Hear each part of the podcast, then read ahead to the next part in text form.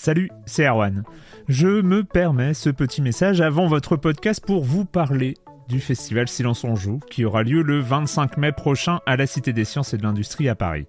De 10h à 22h, on vous prépare une journée qu'on espère passionnante avec des discussions, des débats au cœur même de la Cité des Sciences et une soirée mémorable dans un grand amphithéâtre.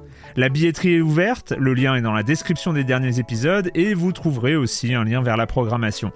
C'est 20 euros pour la journée et la soirée, et si vous voulez juste passer nous voir en journée, il suffit d'une entrée classique pour la cité, c'est 13 euros tarif plein avec éventuellement des réductions.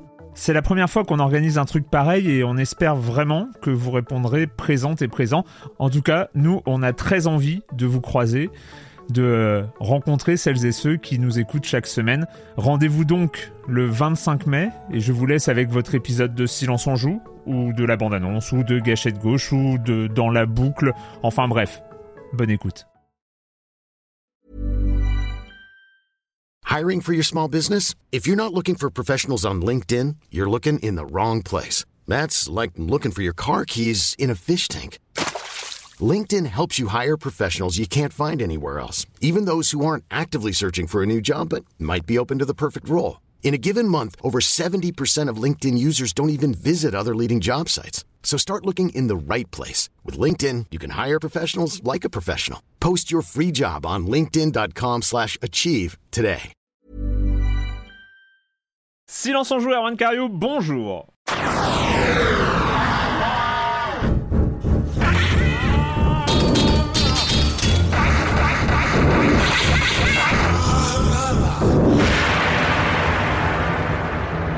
Au programme cette semaine, on va parler de Star Wars, la saga Skywalker, Lego Star Wars, pardon, la saga Skywalkers. On va parler de Patrick Sparabox et de 13 Sentinels Aegis Rim, euh, qui euh, revient d'entre les PS4 pour atterrir sur la Switch. Et puis euh, le reste du programme, vous connaissez le comme des comme la chronique jeu de société de Jeremy Kletskin et tout le reste du programme de Silence on joue. Bref, je commence en accueillant trois de mes chroniqueurs favoris, Corentin, Benoît Gonin. Salut Corentin. Salut Erwan. La forme Gueule de bois? Oui, oui. Gueule de bois. Un peu. Hein mais vous savez, on se réfugie dans les jeux vidéo dans ces cas-là. et heureusement, euh, à part un peut-être, on a eu quand même. euh, Enfin, j'ai j'ai joué à de très bons jeux vidéo euh, pendant cette quinzaine, donc c'est déjà ça, on va dire. Voilà, c'est, on prévient, c'est le silence en joue de la gueule de bois. hein, c'est un peu la, la- la thématique. donc voilà, le jeu vidéo comme refuge, le jeu vidéo, euh, ce monde parallèle où, euh, où, où- où le voilà. Où- faut- Faute, de la pix, faute de la pix, on a des pixels, on fait ce qu'on peut, quoi. Ah, oh. Euh, Patrick Helio, salut Patrick. Ouais. Salut Arwan, salut les amis. Voilà. tout- Ah oui, gueule de... Ouh là là, ouh, gueule de bois. Le mec a Ouais, non, bah ouais, ouais, ouais, ouais, ouais, ouais, là c'est un peu une semaine difficile. euh, non, non, bah, non, non, bah, en plus ce matin, je viens d'apprendre que un de mes albums de chevet à 25 ans, ça pique toujours. Ultra de Dépêche Mode, voilà, il fête ses 25 ans, ça renvoie quand même aussi une image de, bah, de du temps qui passe. Mhm. Et euh, bah, j'en parlais sur Twitter, bah, c'est vraiment un album que, que j'aime beaucoup. C'était l'album de la renaissance de Dépêche Mode. euh, et que moi j'associe beaucoup à ce lecteur. Vous savez qu'on avait dans la PlayStation quand on mettait un CD musical avec euh, les fractales qui s'animaient, il y avait une sorte Ah, de oui, générateur oui, comme oui. ça d'images. Et j'adore cet album et je l'ai toujours associé à, à ces images qui étaient générées par la PSX à l'écran. Euh, voilà, donc c'était ma note de ce matin sur Ouais. les 25 ans d'Ultra. Et c'est quand même pas rien un quart de siècle. Je me rappelle très très bien aller acheter l'album, avoir eu le, le- le- le single juste avant, Barrel of a Gun, qui était extraordinaire. Et maintenant, tu peux te dire que c'est la génération qui a écouté cet album-là qui vote le plus Le Pen. Et bim Merci. Moi, j'essaie de passer à autre chose, mais tu me ramènes bien sur. euh, merci, merci Mais- Marius, de, le- la petite piqûre de Mais, rappel. mais sinon, euh, dans, dans, dans le même genre, Patrick, j'aimais bien les, les, les jeux sur CD-ROM pour euh, PC ou Mac, que quand, parfois, Hmm. certains, quand ils étaient faits de cette manière, tu les mettais Ouais. dans des, euh, des chaînes IFI. T'avais et la bande son. Moi, j'avais le souvenir. Ouais. Voilà, j'avais le souvenir de, du CD-ROM de Descent à Et l'époque. t'avais les musiques, euh, non Qui et étaient du coup, en. Et il y avait la musique quand tu les mettais dans une chaîne IFI et ça, ça m'a toujours. euh, J'étais waouh, c'est c'est sûrement d'ailleurs mon premier euh, mon premier rapport avec une OST de jeu vidéo euh, utilisée en tant que Mm. bande son à écouter euh, indépendamment du jeu et c'était je me rappelle que ça m'avait marqué. Ridge. Racer, si tu retirais le CD de Ridge Racer sur ta PlayStation, tu pouvais mettre n'importe quel CD de musique. Et là, t'avais une sorte de, tu vois, de, de synchronisation avec ton propre album sur un, bah, sur un jeu. Ça, c'était Hmm. extraordinaire. Ou les, les, les disques que tu échangeais sur PlayStation, tu changeais un disque et t'avais une Mais cinématique. parlons de Rib Ribbon Mais sur oui PlayStation. Ah, on n'en parle pas assez, on parle pas assez, c'est vrai. Et Marius, Ouais, il faut. et Marius. Chapuis. Salut Marius. Salut. ah oui, toi aussi. Donc, Bonjour. Bien, Marius. il y a y avoir une ambiance cette semaine. Je vous super. raconte que ça. On est très heureux. Non, mais ça va, ça va. Il y a des bons jeux, il y a des bons jeux. On va, on va être. On va, oui, oui. voir, ouais. On va commencer. On va commencer par toi, Patrick, avec. euh, bah, on en, on en Bah- avait parlé. On en avait parlé à l'époque. Le Oddworld Odyssey qui a été, à- qui avait atterri sur le PlayStation Plus, comme certains jeux. à Soulstorm. l'époque. Soulstorm. Oui, Soulstorm, Soulstorm. qui était le dernier en date donc de de Oddworld Inhabitants. Moi, c'est un studio que j'aime beaucoup. On en avait parlé donc il y a un an à peu près maintenant Mm. hein, de ce jeu qui était voilà une résurrection euh, de la licence. Moi, c'est une franchise que j'aime beaucoup, euh, qui fait partie pour moi vraiment du paysage paysage PlayStation et que moi j'ai vraiment réappris. euh, J'en avais parlé l'année dernière à réévaluer totalement. Je trouve que c'était un jeu, un univers visionnaire euh, dans bah, dans le, le- sa capacité déjà à l'époque à capter pas mal de thématiques comme l'écologie, etc. À un moment, on n'en parlait pas beaucoup. Et euh, voilà, c'était une catégorie de, jeux qu'on va qu'on va nommer comme du, cinématique platformer qui était bah, qui était vraiment dans, dans, dans son époque et qui avait vraiment, je trouve, qui s'était très très bien acclimaté à la PlayStation. Alors pourquoi on en parle cette semaine, c'est que Lorne Lanning, c'est le bah, c'est le grand le grand chef d'orchestre hein, de du, studio. Il est pas content. Il est pas content Lorne Lanning parce que là il fait les comptes.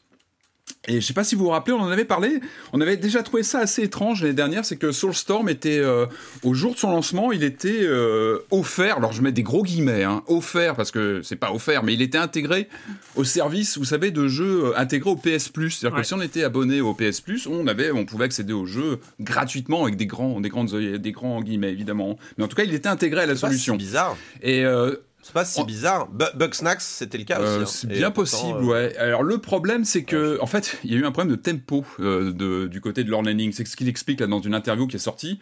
En fait, lui, il le dit carrément, c'est que pour lui, le- le- l'intégration au PS Plus a été euh, dévastateur pour les ventes de Soulstorm. Alors pourquoi? Pourquoi? Parce qu'effectivement, le jeu a eu plus de succès que prévu. Euh, pourquoi? C'est intéressant. En fait, il explique en détail, euh, c'est que le- les téléchargements ont été bien supérieurs à ce qu'il avait pronostiqué. C'est-à-dire que en gros, lui, il avait fait ses comptes. On est quand même sur un jeu d'une production, on va dire moyenne. Hein, C'est-à-dire qu'on n'est pas Mhm. non plus sur un jeu full 3D, mais qui avait quand même, euh, qui avait, on en avait parlé, hein, qui était un mix de, de, de, de gameplay 2D, mais avec une réalisation quand même assez solide. Et puis euh, voilà, qui s'appuyait vraiment sur euh, bah, un moteur assez performant. Donc avec des, évidemment un budget de production qu'on imagine euh, important. Et en fait, le deal qu'avait fait, euh, qu'avait fait Lord Lanning, donc le patron de, de, de, de Oddworld Inhabitants à l'époque, ça avait été de négocier ça avec Sony. On n'a pas les chiffres exacts, mais en fait, il avait négocié euh, cette présence Day One, quand même, qui avait fait pas mal parler hein, de, de- de- du, du nouveau Oddworld en Day One sur PS Plus.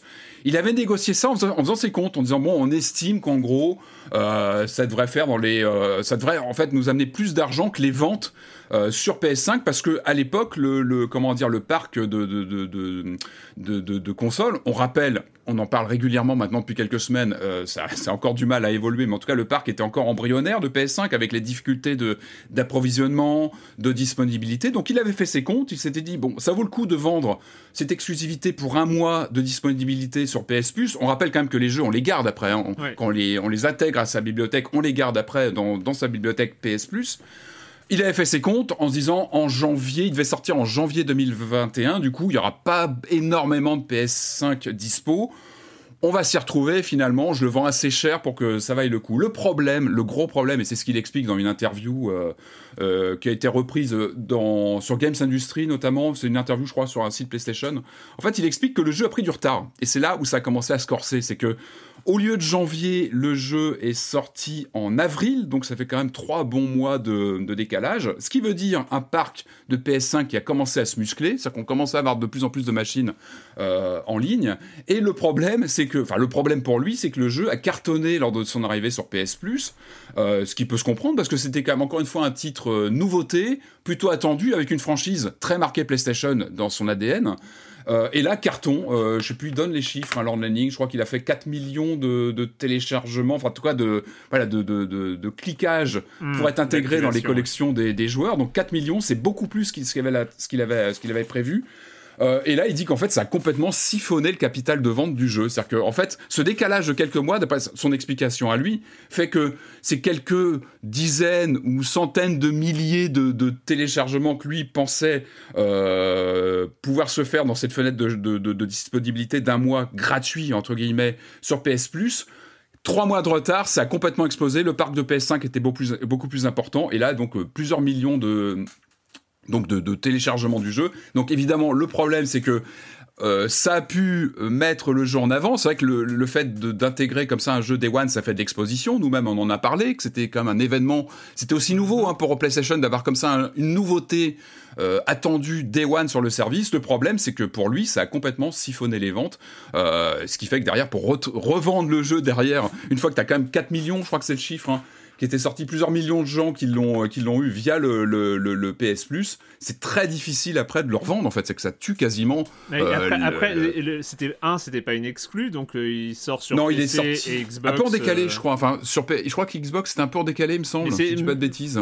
Quand même, Enfin, je sais pas, on trouve pas ça étrange de, de râler parce qu'on a accepté de donner son jeu gratos et qui déjà, non mais déjà, il faut préciser que le 4 millions de 4 millions de téléchargements, ça, ça correspond pas du tout à un chiffre de vente. Euh, le, le, geste ah de bah télécharger ah bah un jeu sur euh, le PS ah Plus, ça correspond pas à un geste de vente. Enfin, tu fais mm, mm. le nombre de jeux pourris que j'ai récupérés et que je lancerai probablement jamais. Par contre, oui, mais c'est vrai. Par contre, tu ne vas pas acheter le jeu du coup. Une fois que tu l'as dans ta bibliothèque Évidemment, PS Plus, mais bon. ah bah tu vas pas aller l'acheter en Faut boîte. Faut pas imaginer que, que ça, ça, se serait traduit en, en, vente automatique, quoi. Et le, et le deuxième point, c'est, euh, enfin, s'il l'a fait, c'est qu'il s'y retrouve il s'est retrouvé financièrement. C'est que je pense qu'il a quand même au moins, enfin, j'espère pour lui qu'il a au moins euh, Bien amorti, négocié, amorti son développement. Euh, avec cette opération hein. euh, parce que il explique euh, excuse-moi mais il l'explique dans, dans l'interview il dit qu'en fait il galérait évidemment en termes de prod en termes de mm. moyens et c'est aussi pour ça qu'il s'est replié sur euh, cette belle occasion de pouvoir signer avec, avec PlayStation euh, c'était très bien pour les joueurs, mais lui derrière, le jeu est invendable sur PS5 du coup aujourd'hui, parce qu'effectivement, il y a ce, euh, voilà, tous ces joueurs qui l'ont intégré à leur collection. Ce qui est marrant, c'est que ça rejoint, enfin, Lord Lenning, moi j'aime beaucoup le personnage, il y a des interviews que lui, enfin moi j'écoute des interviews de lui, il y a une interview de deux heures sur euh, Ars Technica sur YouTube, t'écoutes ça, c'est du, miel, quoi, mm. enfin, c'est toujours très intéressant. Maintenant, il a toujours eu une relation très très ambiguë avec l'univers PlayStation, on rappelle, hein, Oddworld, c'est vraiment une série qui est née avec, pour moi ça fait vraiment partie des années PlayStation. C'est vraiment une série qui a explosé avec, euh, avec les consoles Sony. Et il faut se rappeler un peu de la, du départ en fracas lorsque la PS2 arrive, où il râlait, puis finalement il est parti chez Xbox à ce moment-là. C'est-à-dire qu'il a signé euh, euh, les différents jeux. Après, il est vraiment très vite parti sur, sur, PlayStation, sur Xbox. Là, il était revenu sur PlayStation avec ce côté, bon, voilà, on refait un titre un peu en exclu, on le met sur PS Plus, puis là, il reclaque un peu la porte en disant, bah, on n'est pas content, etc. Donc, je pense que le monsieur, il a aussi. Ouais, ben, moi, je serais Sony là, euh, j'en aurais un peu marre, surtout à un moment donné où tu lances un service. Euh, enfin, là, ils vont quand même relancer le PS Plus sous la forme d'un truc qui ressemble. Ah, mais non, non, mais en plus, Sony là n'est pas en bah. cause. Là, Sony n'est pas en cause. Eux, ils ont joué le jeu, tu vois, sur, sur leur titre. Bah, ils, pourraient, ils pourraient même pousser l'inverse. Ils pourraient dire, mec, ta, ta, ta franchise, elle est pas jeune euh, c'est pas forcément très euh, ancré dans le dans l'esprit des, des joueurs qui ont pas 40 euh, piges. Et que là 4 millions de téléchargements tu peux imaginer que maintenant c'est un peu plus identifié chez, chez un public qui était a priori pas client quoi Ouais, bien sûr, ça a réactivé, je pense que ça a réactivé la licence. Justement, le fait de le rendre gratuit, bah, enfin gratuit entre guillemets, je tiens bien à le dire, c'est gratuit entre guillemets. Euh, oui, ça, ça, ça l'a mis dans les mains peut-être de joueurs qui connaissaient même pas la série. Donc effectivement, euh, après lui pour se retrouver, je pense que c'est plus compliqué. Euh, encore une fois, ce qui vient, Moi, ça ressemble quand même, ça ressemble, pardon, mais ça ressemble quand même vachement à l'erreur de base, enfin l'erreur initiale, le péché originel, c'était notre production a pris du temps et euh, j'étais dos au mur et j'étais pas dans des conditions pour signer euh, un accord convenable. J'ai pas eu de quoi négocier parce qu'en fait j'avais pas de quoi négocier hmm. et maintenant euh, je chouine. Ça ressemble un peu à ça quand même. Et puis, moi je, et puis aussi, je serais Sony, je serais Sony, je le prendrais pas super bien à titre personnel. Après, c'est qui ce mec qui vient On connaît pas non plus les conditions du deal.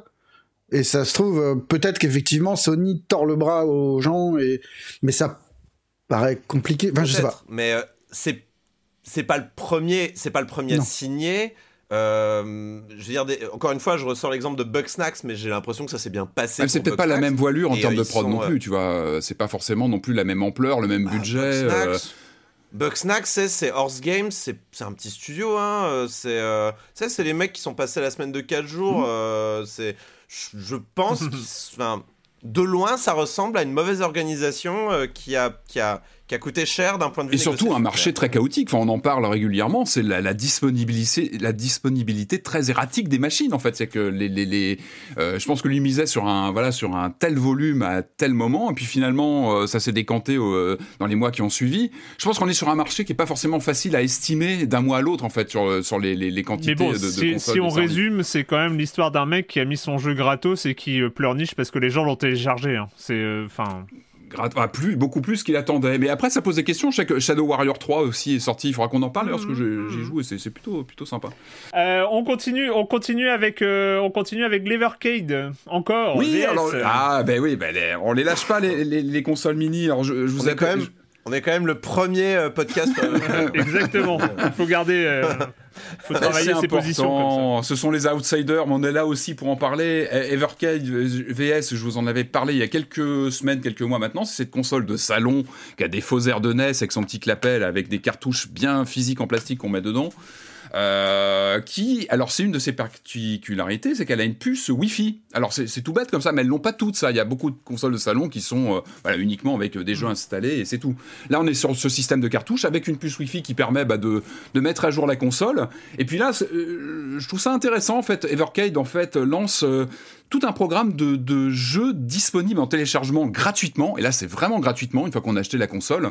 Euh, en fait, ils font tourner les jeux pendant plusieurs mois. Là, tous les mois, on peut télécharger un, un titre, euh, voilà, auquel on va avoir accès comme ça via une mise à jour. Euh, qui seront au final euh, intégrés dans une compilation euh, Indie Heroes Collection 2, donc dans quelques mois, qui va sortir en, ou- ouais, j'ai pas la date de sortie, mais qui sort en physique dans la foulée.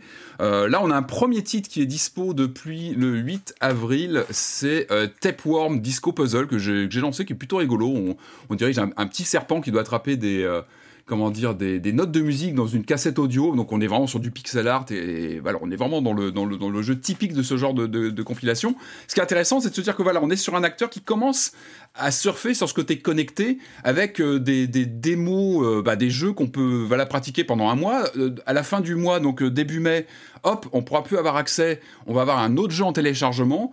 C'est gratuit, ça peut motiver bah, du coup à acheter évidemment la compilation complète. Euh, en tout cas, c'est une première étape. C'est intéressant de voir que ce genre de, de, de- voilà de, de console comme ça connectée, c'est pas que de l'échange de high score en ligne. On commence à avoir du contenu qui peut arriver comme ça. euh, en, en format un peu démo, puis c'est plutôt sympa. Donc voilà, si vous avez une Everkite VS, on rappelle, elle, elle est sortie il y a quelques mois euh, uniquement pour le salon. C'est pas une console portable, contrairement au premier euh, volet, euh, volume de première version d'Evercade.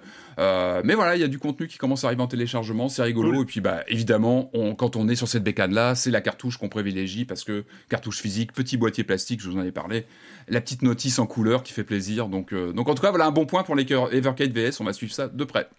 Euh, Corentin, euh, Epic Games, on le sait, avait besoin d'argent. Ah oui, oui, c'est. Non, mais tu vois, c'est comme, euh, c'est comme Valérie Pécresse, quoi. Il fallait sauver Ah, le soldat revient, ça y est. épique, très clairement. euh, ouais.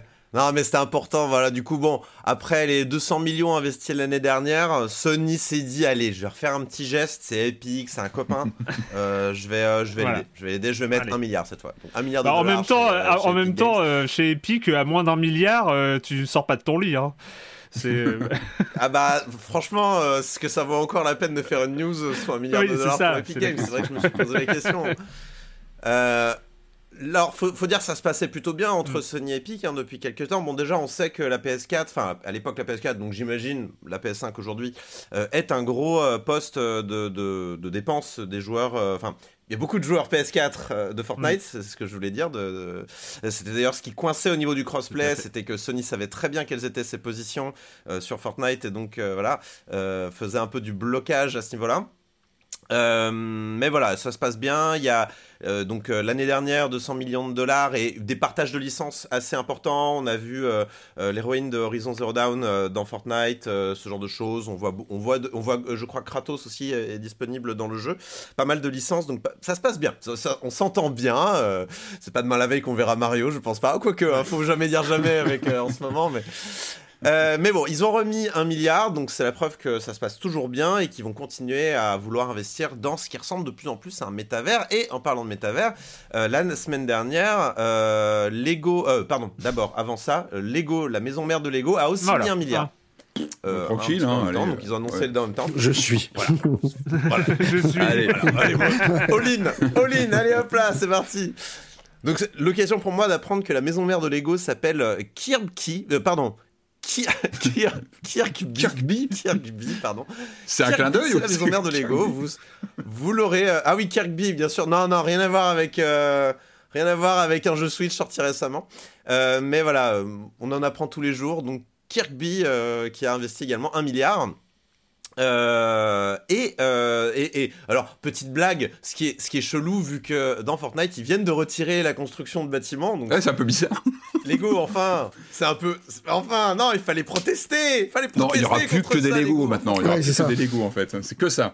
Et donc, euh, tout ça pour dire, euh, Lego a aussi, donc, ne met pas que de l'argent. La semaine dernière, Lego et Epic ont annoncé euh, vouloir créer, euh, ou en tout cas agir dans le sens d'un métaverse qui soit sécurisé pour nos jeunes têtes blondes. Et je prends vraiment un- une voix capitale. C'est très important de, mettre en- Quand on parle de buzzword comme ça, il faut mettre La voix du capital. c'est Non, pardon. important. voilà, la voix du capital. Euh, donc, ils veulent créer un métaverse qui soit sécurisé pour les Mhm. gamins, euh, avec plein d'exemples, tout ça. Et c'est évidemment un taquet direct à Roblox qui Mhm. récemment s'est fait accuser de euh, pas être tout à fait safe, que ce soit euh, oups, en fait, on peut faire n'importe quoi dans Roblox, que c'est pas modéré, que c'est tout ce que tu veux, mais qu'en plus, le travail des gamins, c'est chouette, on adore. hein, Ouais, on mais eux, ils sont pay travailler to les développeurs earn, vois. pas les payer. Ah, bien sûr. Eux, ils sont. Ils sont dans le web 3.0 déjà. Ils avaient déjà tenté des choses, Lego, Lego Worlds, mais ça n'avait pas pris. euh, pareil, on pouvait. Bah, moi, je pense que quand tu t'appelles Lego et que tu as des ambitions comme ça d'être une espèce Les gens t'écoutent. de... Quand tu t'appelles Lego, on t'écoute. quoi. Quand tu commences à. Non, c'est pas ça. C'est que Lego, je pense qu'en effet, ils ont des velléités comme ça. Ils disent, bon, on est Lego quand même, on peut peut-être trouver quelque chose à faire d'un point de vue de l'interaction, du jeu vidéo, du virtuel, tout ça. Le truc, c'est qu'a priori, euh, faire un métavers, c'est il faut s'appeler Facebook ou alors, euh, voilà, euh, il faut quand même avoir quelque chose de très installé. Et du coup, je pense qu'ils sont allés voir Fortnite parce qu'en effet, on parle beaucoup de métaverse et de que c'est l'avenir et tout ça, mais en vrai, pour beaucoup de gamins, Fortnite, c'est déjà le métaverse. En fait, c'est déjà un lieu de sociabilité euh, euh, très gros euh, qui est important, où il y a des Mhm. événements qui se passent, où on va voir des films, des concerts, des... où il y a un aspect culturel et social dans Fortnite qui existe déjà. Donc on peut sortir tous les buzzwords du monde quand on s'appelle Facebook. Dans les faits, les gamins, ils se retrouvent déjà dans Fortnite ou dans d'autres jeux, hein, comme Minecraft. C'est- c'est- ce sont déjà des lieux Ce qui de serait rencontre. intéressant, c'est de savoir si c'est Lego, Lego ou c'est aussi Lego qui est trans euh, licence avec Star Wars, avec toutes les licences qui sont intégrées, les Jurassic World et compagnie. Parce que Lego, c'est ça aussi. Alors, est-ce que vrai. ça consiste en purement Lego, les jouets vraiment de, on va dire de base, ou est-ce que tout le bagage de licences qu'ils ont travaillé depuis des années, des années, les Lego Indiana Jones, enfin tout ce que voilà, tout ce qui existe. J'imagine que quand t'as une licence, t'as aussi des périmètres pour les utiliser et que t'as pas le droit de faire n'importe quoi. Ah bah bien Je suis sûr, pas c'est pour sûr ça. que tu puisses rajouter des, des, des zones comme Alors, ça de- Je pense que tout est très, C'est très vrai. verrouillé, c'est pour ça. C'est vrai, euh, mais ça veut dire aussi que tu as les réseaux pour euh, réactiver euh, Ah bah, euh, les gens euh, quand tu veux. Et, et Fortnite et Lego, ce sont deux justement, euh, ce sont deux entités très fortes pour euh, négocier justement des licences qui sortent de Mm. leur euh, cadre normalement. Enfin, on voit du Marvel, euh, on a vu du Marvel très très très tôt. Euh, chez, euh, chez Fortnite, euh, notamment Mm. avec ce moment où tu pouvais récupérer le, le gauntlet de, enfin le, le gantelet de, de- de Thanos. voilà, c'est quand même des événements qui marquent et tout ça. Là, t'as Spider-Man, je crois, qui est arrivé pour la saison 3 ou le chapitre 3, je sais plus comment c'est la nomenclature de Fortnite.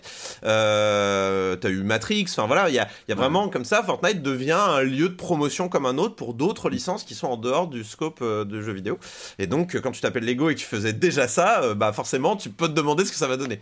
Alors c'est pas Euh, annoncé, mais ça peut, oui, on peut imaginer qu'il y aura du a- Star Wars, peut-être du y a rien de Marvel con- et compagnie. Il y a rien de concret d'annoncé. Alors moi, ce qui m'intéresse, c'est plus l'aspect. euh, ils veulent vraiment devenir un lieu incontournable de. Tou- Toujours cet aspect métaverse, hein. moi c'est c'est ça Mm. qui m'intéresse. Je déteste le mot métaverse, je déteste ce truc-là, mais dans les faits, il y a quand même des lieux, en effet, comme ça, centraux et virtuels qui sont euh, importants Enfin, pour les gamins. La, la, la- la diffé- euh, métaverse, c'est le, comme tu l'as dit tout à l'heure, c'est le buzzword qui ne veut rien dire et euh, qui est une sorte de mise à jour euh, des systèmes de plateformes qui existaient avant. Enfin, c'est Mm. quoi Ça va être quoi la différence entre le truc Lego et Abo Hotel qui existait dans les années 2010 Tu vois? Enfin, c'est. Aucun. Aucun. Donc cher euh, ça- te- on appelle ça métaverse si on veut, mais euh, c'est, voilà. La- la- ce, que, ce que les gens appellent métaverse, c'est comment euh, créer en fait des plateformes sociales, comme tu le dis, mais via, le, via un autre biais que le social. C'est-à-dire que quel, quel, quel va être le, le prétexte pour rassembler les gens autour d'autre chose que simplement euh, Ouais. communiquer. Et Fortnite fait partie de ça, Minecraft aussi.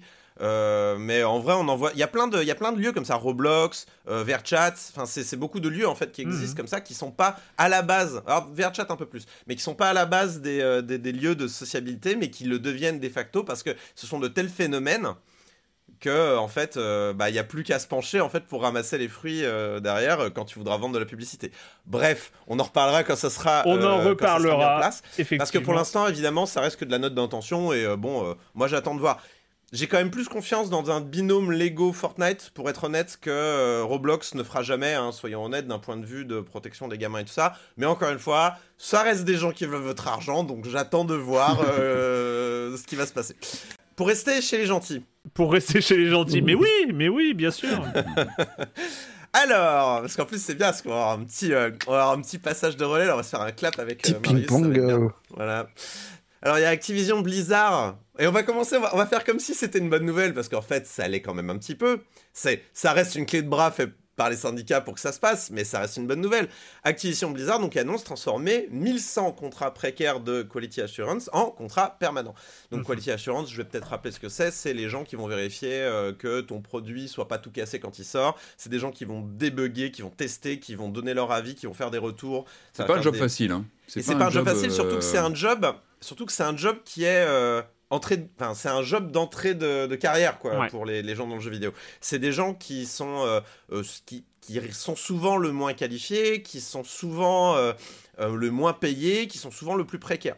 Et et donc qui font euh, un boulot très dur et qui peut, je Voilà. pense, même te, te- pas t'écœurer du jeu vidéo, mais qui, qui doit pas être facile à vivre au quotidien. Vraiment. C'est une porte d'entrée pour le jeu vidéo, très clair. Il y, a- y des gens qui font des, des carrières via le Quality Assurance, mais ça reste quand même, Mm. euh, voilà, c'est un peu le, c'est- un peu un boulot ingrat qui est nécessaire pour avoir un bon jeu, mais vraiment, vraiment, Vital. je- ultra Vital. vital. Bien sûr. mais, euh, mais voilà, ça reste un boulot un peu ingrat. Et souvent, donc on fait, on fait appel à des prestataires extérieurs ou alors à des contrats précaires. Et là, Activision Blizzard, par la pression en interne de gens qui veulent se syndicaliser, tout ça, euh, et par rapport à tout le, tout- toutes les affaires dans lesquelles euh, l'entreprise s'est engluée ces dernières semaines et ces derniers mois, Peut-être Microsoft aussi, Microsoft peut-être qui commence à dire. Euh, Peut-être, bah, peut-être. avancer aussi, hein, non, je sais pas. on, je suis pas certain. Bon, en fait, là, C'est bien Microsoft, l'optimisme, c'est bien, c'est bien. Microsoft, pour l'instant, Ouais, je n'a sais, aucun laissez-moi dans mes. Microsoft n'a aucun pouvoir pour l'instant sur ce qui se passe. La, la- la transaction n'est pas Ouais, bien finalisée. sûr. Non, non, je sais, mais ça hein. peut être des, des- des messages. je Oui, sais pas. bien sûr, évidemment. Mais ils ont décidé donc de, euh, euh, comment dire, pérenniser euh, plein de contrats, ce qui leur permet euh, d'avoir notamment euh, les avantages d'être un, d'être un, un full-time job dans la boîte en question, avec euh, les mutuelles, les machins, les trucs comme ça, mais aussi à les mettre à un niveau de salaire qui soit un peu plus élevé que ce qui était prévu à la base, puisque, voilà, donc euh, on parle de 20, euros, euh, 20 dollars euh, à l'heure, euh, et on va en parler plus tard, c'est important, cette petite partie de boost de salaire, de devoir tout mettre tout le monde à- au même niveau. Parce qu'en fait, c'est quelque chose qui s'était déjà produit il y a quelques temps. Je crois que vous en aviez parlé d'ailleurs dans l'émission. Chez Raven Software, ils avaient converti 500 contrats euh, en, dé- euh, en décembre dernier. Euh, mais ils en avaient aussi arrêté 20, et ce qui avait provoqué plein de remous chez Raven Software, qui s'occupe notamment des Call of Duty. Euh, et euh, du coup, pas mal de salariés, notamment chez Raven, s'étaient organisés pour créer un, un syndicat, mais Activision freine des cas de fer, euh, fait tout ce qui est en son pouvoir pour empêcher cette syndicalisation, et refuse de les reconnaître. Et là, en fait, c'est même, ça passe devant les instances euh, publiques américaines pour euh, savoir si ce syndicat peut être reconnu comme tel ou pas encore. Euh, c'est encore en cours de, procédure pour l'instant. Et alors Bloomberg, euh, qui parlait donc de ces 1100 contrats précaires qui ont été pérennisés, a remarqué que les nouveaux salariés, enfin je sais pas si c'est lui qui l'a remarqué, mais en tout cas il l'a signalé dans son article, a remarqué que les nouveaux salaires, les, nouvelles, les nouvelles grilles salariales concernaient tout le monde, sauf les gens chez Raven. Bon, c'est quand même bizarre. Ouais. Pour, Alors, pour des raisons légales. Activision, Activision explique que non, mais c'est pour des raisons légales. Il y a une loi très précise qui nous empêche de, de changer les D'augmenter les salaires gens. spécifiquement, Ah, c'est d'augmenter les gens. c'est ballot. Il faut, faut voter liberta... faut voter libertarien, hein, je pense qu'il y a. Ah bah si Activision le dit, c'est que c'est vrai. Écoute, Voilà. euh, voilà. Du coup, et, et, et bon, autant vous dire qu'on n'avale pas du tout la couleuvre euh, du côté de, de- de- du syndicat, euh, enfin de ceux qui essaient de monter les syndicats euh, du côté de Raven. On voit évidemment ça comme de l'intimidation. On verra comment ça se décante, mais honnêtement, c'est tellement Ouais. gros comme truc. Enfin, comment, comment ils pouvaient passer que ça allait, comment ils pouvaient penser que ça allait pas être remarqué par la presse, par les syndicats? Parce que ça n'a pas Si, été remarqué par la ça- presse et les syndicats pendant très très très longtemps, et parce qu'il n'y avait pas de syndicats et que. Ouais, mais là, là, t'as quand même tout le focus, Ouais, t'as ouais. toute la presse qui regarde ce qui se passe sur Activision Blizzard. Penser que ça se verrait pas, c'est incroyable. Par contre, il y a un autre truc qui est pas passé, et là, je fais un petit cap virtuel à Marius, qui va Ouais. nous parler de, qui va nous parler de- d'in- d'ingérence politique. euh, Non, non, non, non, non, euh, ça, ça a été. Non, non, non, non. euh, On n'a pas de preuves. pas- Alors, l'affaire Ruby, euh, l'affaire Ruby, pardon, non, l'affaire Acti. C'est pas juste une affaire médiatique, c'est aussi une histoire euh, juridique, puisqu'il y a des procédures qui ont été lancées. On se souvient que Kotick avait été auditionné par la SEC, qui est le gendarme américain de la bourse. Ça, c'est fini. Il y avait une autre procédure qui est toujours en cours, qui est lancée par l'État de Californie, et plus précisément par le California's Department of Fair Employment and Housing, qui s'occupe des questions de discrimination euh, Mmh. à l'emploi. travail, quoi, en gros. voilà. Et cette procédure, c'est celle qui devait conduire à un procès, qui doit toujours conduire à un procès. Euh, on rappelle discrimination, harcèlement, Mm. broculture, tout ça. Et c'est la seule qui peut aboutir aujourd'hui à un procès, puisqu'ailleurs, il y a eu un règlement à l'amiable, euh, une petite somme de 18 millions qui a été lâchée pour, euh, pour euh, régler le problème. Outil. Ce qui a fait tiquer déjà la, le département en question, puisque c'est eux qui avaient obtenu euh, 100 millions l'an dernier de Riot pour une affaire assez similaire. Donc 18 millions pour une boîte qui est plus grosse, ça a fait tiquer. Oui. Mais bon, Ouais. passons outre. Euh, le truc de cette semaine, c'est qu'on a appris que l'avocate en chef qui est chargée de l'enquête côté euh, California's Department of Fair Employment and Housing a été virée sans ménagement par le gouverneur de Californie quatre mois après avoir été reconduite à son poste. À la limite, on se dit ah c'est un problème de, de personne, pourquoi pas? Hmm. Mais euh, l'avocate juste en dessous d'elle, qui s'appelle Mélanie Proctor, euh, a également démissionné, cette fois pour protester contre euh, le fait que sa chef a été virée, et pour dire qu'il y a en fait une ingérence euh, politique du, démo- du gouverneur démocrate Gavin Newsom, qui euh, mettrait la pression sur le département pour bah, pour pour que pour avoir plus d'informations, pour mettre des bâtons dans les roues du truc, alors que euh, les différents échelons qui mènent à un procès sont toujours remportés par euh, le département contre Ubi, contre oh là là pardon, contre Acti. Oups. Ouais, non, je suis fatigué. Bref, euh, les deux ont des, enfin, il y en a une qui a été virée, l'autre qui a démissionné euh, en signe de protestation, et euh, elles envisagent de se placer sur la protection du Whistleblower Protection Act, qui est la loi euh, qui est censée défendre les lanceurs d'alerte. Euh, et, euh, et voilà, et elles dénoncent euh, l'ingérence politique qui serait pro-Acti, et, euh, et évidemment, bah, le, le bureau du, du, dé- du gouverneur euh, explique que non, pas du tout, euh, c'est pas du tout comme ça. Ce n'est qu'une est, euh, coïncidence. voilà, c'est juste une affaire personnelle. Ça fait beaucoup de coïncidences. hein, Ouais, ça fait beaucoup, Blizzard, Mais non, Pas, c'est- pas de chance cette boîte quand même, vraiment pas de chance, hein, franchement. Franchement, ça me, je commence vraiment à avoir de l'empathie pour cette boîte qui a vraiment très peu de chance. Voilà, c'est tout ce que je tenais à dire. Ceci est, ceci est une déclaration et j'engage toute la responsabilité de l'édition de de l'éditorial de Silence on joue. Oui, bien sûr. Pas de chance. Euh, Moi, j'engage à le, le monteur euh, fera son choix. Hein Cut, cut. Euh, oui, oui, donc, euh, donc euh, voilà. tout va bah, ouais, donc tout va bien. Euh, Activision va s'en sortir euh, très bien, du coup. Hein Pas de... Ça va pas. Bah, en du tout coup, cas, il y a peu de chances Bobby que ça aille a l'air de toujours aller bien, hein, il est toujours en poste. Ouais. Et il arrive à dormir Voilà. la nuit, à ton avis, ou euh, non? Bah, je sais pas, il fait chaud quand même là-bas, non? Ouais, Ça fait chaud. Et puis quand, quand- quand on a aussi peu de chance dans la vie, moi j'aurais Ouais. personnellement j'aurais du mal. Ouais, c'est dur, hein, c'est dur. Euh, bon bah écoutez, euh, tout ça c'est tout ça c'est très beau. Ah mais blague à part, euh, blague à part quand même quand, quand Microsoft va récupérer tout ça, si c'est parti pour. De toute façon là c'est validé, je crois l'acquisition. par C'est difficile d'imaginer que Microsoft a pas du tout son mot à dire dans. Parce que dans là, l'organisation d'Activision aujourd'hui, hein. euh, Il y a des, à mon avis, il va falloir euh, mettre tout ça au clair, quoi. Enfin, c'est pas possible. Je, je sais pas. C'est difficile après. euh, Microsoft est tellement quand même engagé dans cette, euh, dans cette transaction aussi que euh, peut-être il n'est pas impossible que Activision puisse aussi faire pression sur Microsoft. parce que je pense que Microsoft a vraiment envie d'Activision, a vraiment envie que cette transaction se fasse. Ouais. Je, pense, je, je continue de penser quand même que Microsoft n'a pas tant de pouvoir que ça à l'heure actuelle, mais après je suis pas dans le secret des dieux moi. Donc Ah, Puis on va, on va, on, va pas complètement penser que Microsoft c'est les good guys non plus. Hein. C'est euh, Non, bien sûr. voilà, Mais je pense hein, quand même que. que- Moi je dis ça, je dis rien, mais Certes, Non, mais quand même, il faut reconnaître que c'est difficile de faire plus bad guys Ouais. qu'Activision, tu vois ce que c'est je veux vrai, c'est vrai. mais. D'un coup, d'un coup, on réalise aussi que les, les gens qui étaient euh, chopés par Kotick il y a un an ou deux ans, qui venaient de l'administration Trump, qui venaient de, de postes très hauts et publics, bah, ça a une utilité. C'est pas juste Ouais. des. les RP. Alors, c'est vrai, mais d'ailleurs, euh, le, le- le procureur, en que- le gouverneur en question est, est démocrate. Parce que moi, Oui. je me disais, non, mais le, le gouverneur doit être un Trumpiste, machin, euh, machin. Même pas. Non, non, c'est juste un démocrate. Euh, un bon vieux Tout politicien qui se mêle de ce ce qui lui. Bref, c'est insupportable. Oui, voilà. Donc nous avons cette petite transaction à 70 milliards, c'est ça? Quelque chose dans le genre? Non, c'était ça Oui. la, la- Exactement. la transaction? c'est- des chiffres tellement hauts. Voilà. hein. Bref, euh, on sera amené à en reparler très certainement. Euh, le comme des comme de la semaine dernière, puisqu'il faut quand même avancer malgré tout. Euh, nous allons commencer par Tulkas qui dit Je voulais faire une remarque concernant Nintendo et le 3. On prend souvent l'exemple de Nintendo et de ses directs pour justifier l'inutilité d'un salon comme le 3.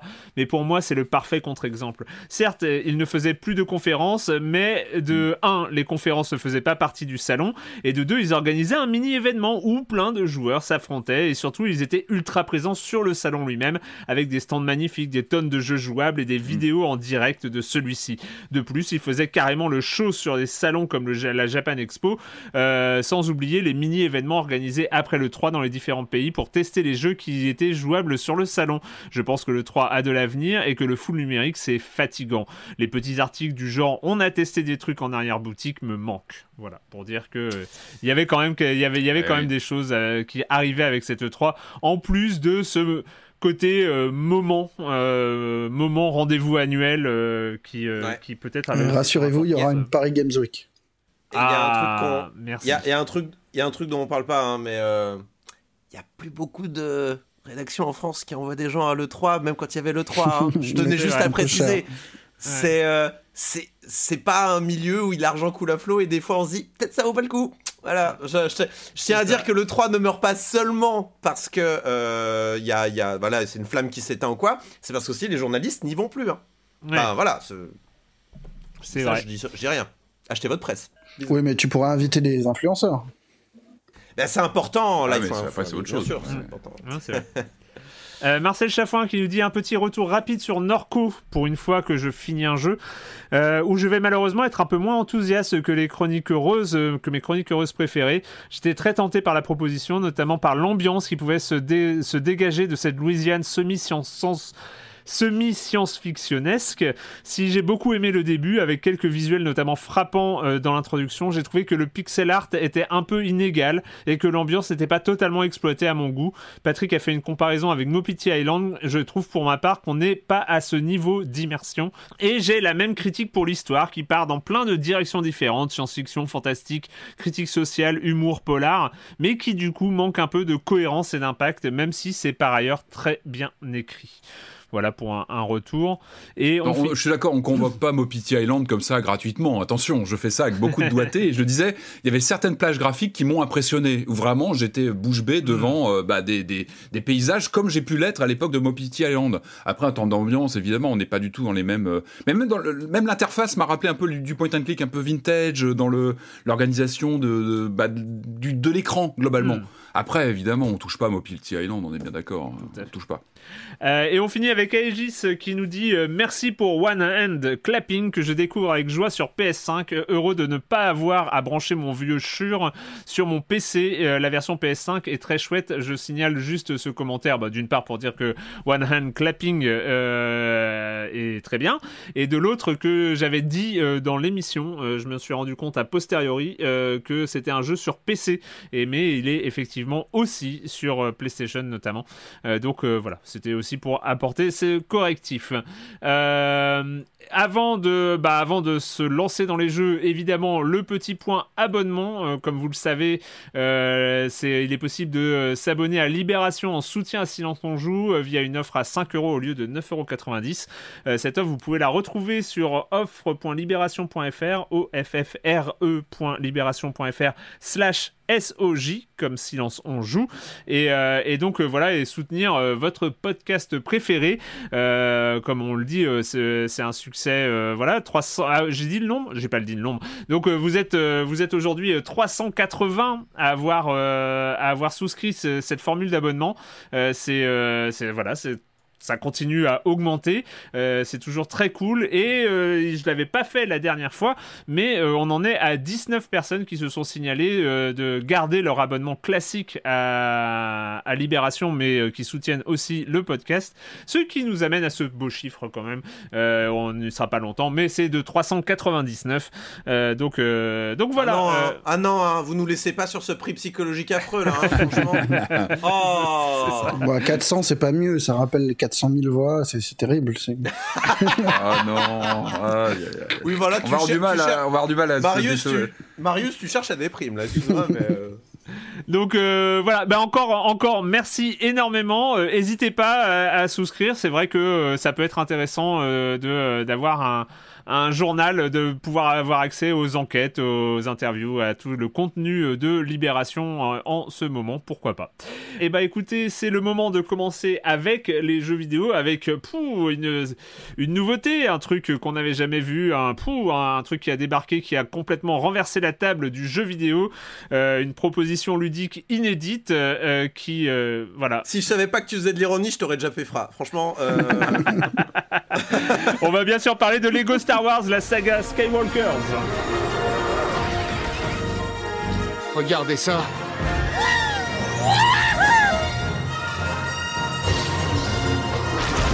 Bien joué, petit gars En plein dans le mille Bonjour à tous.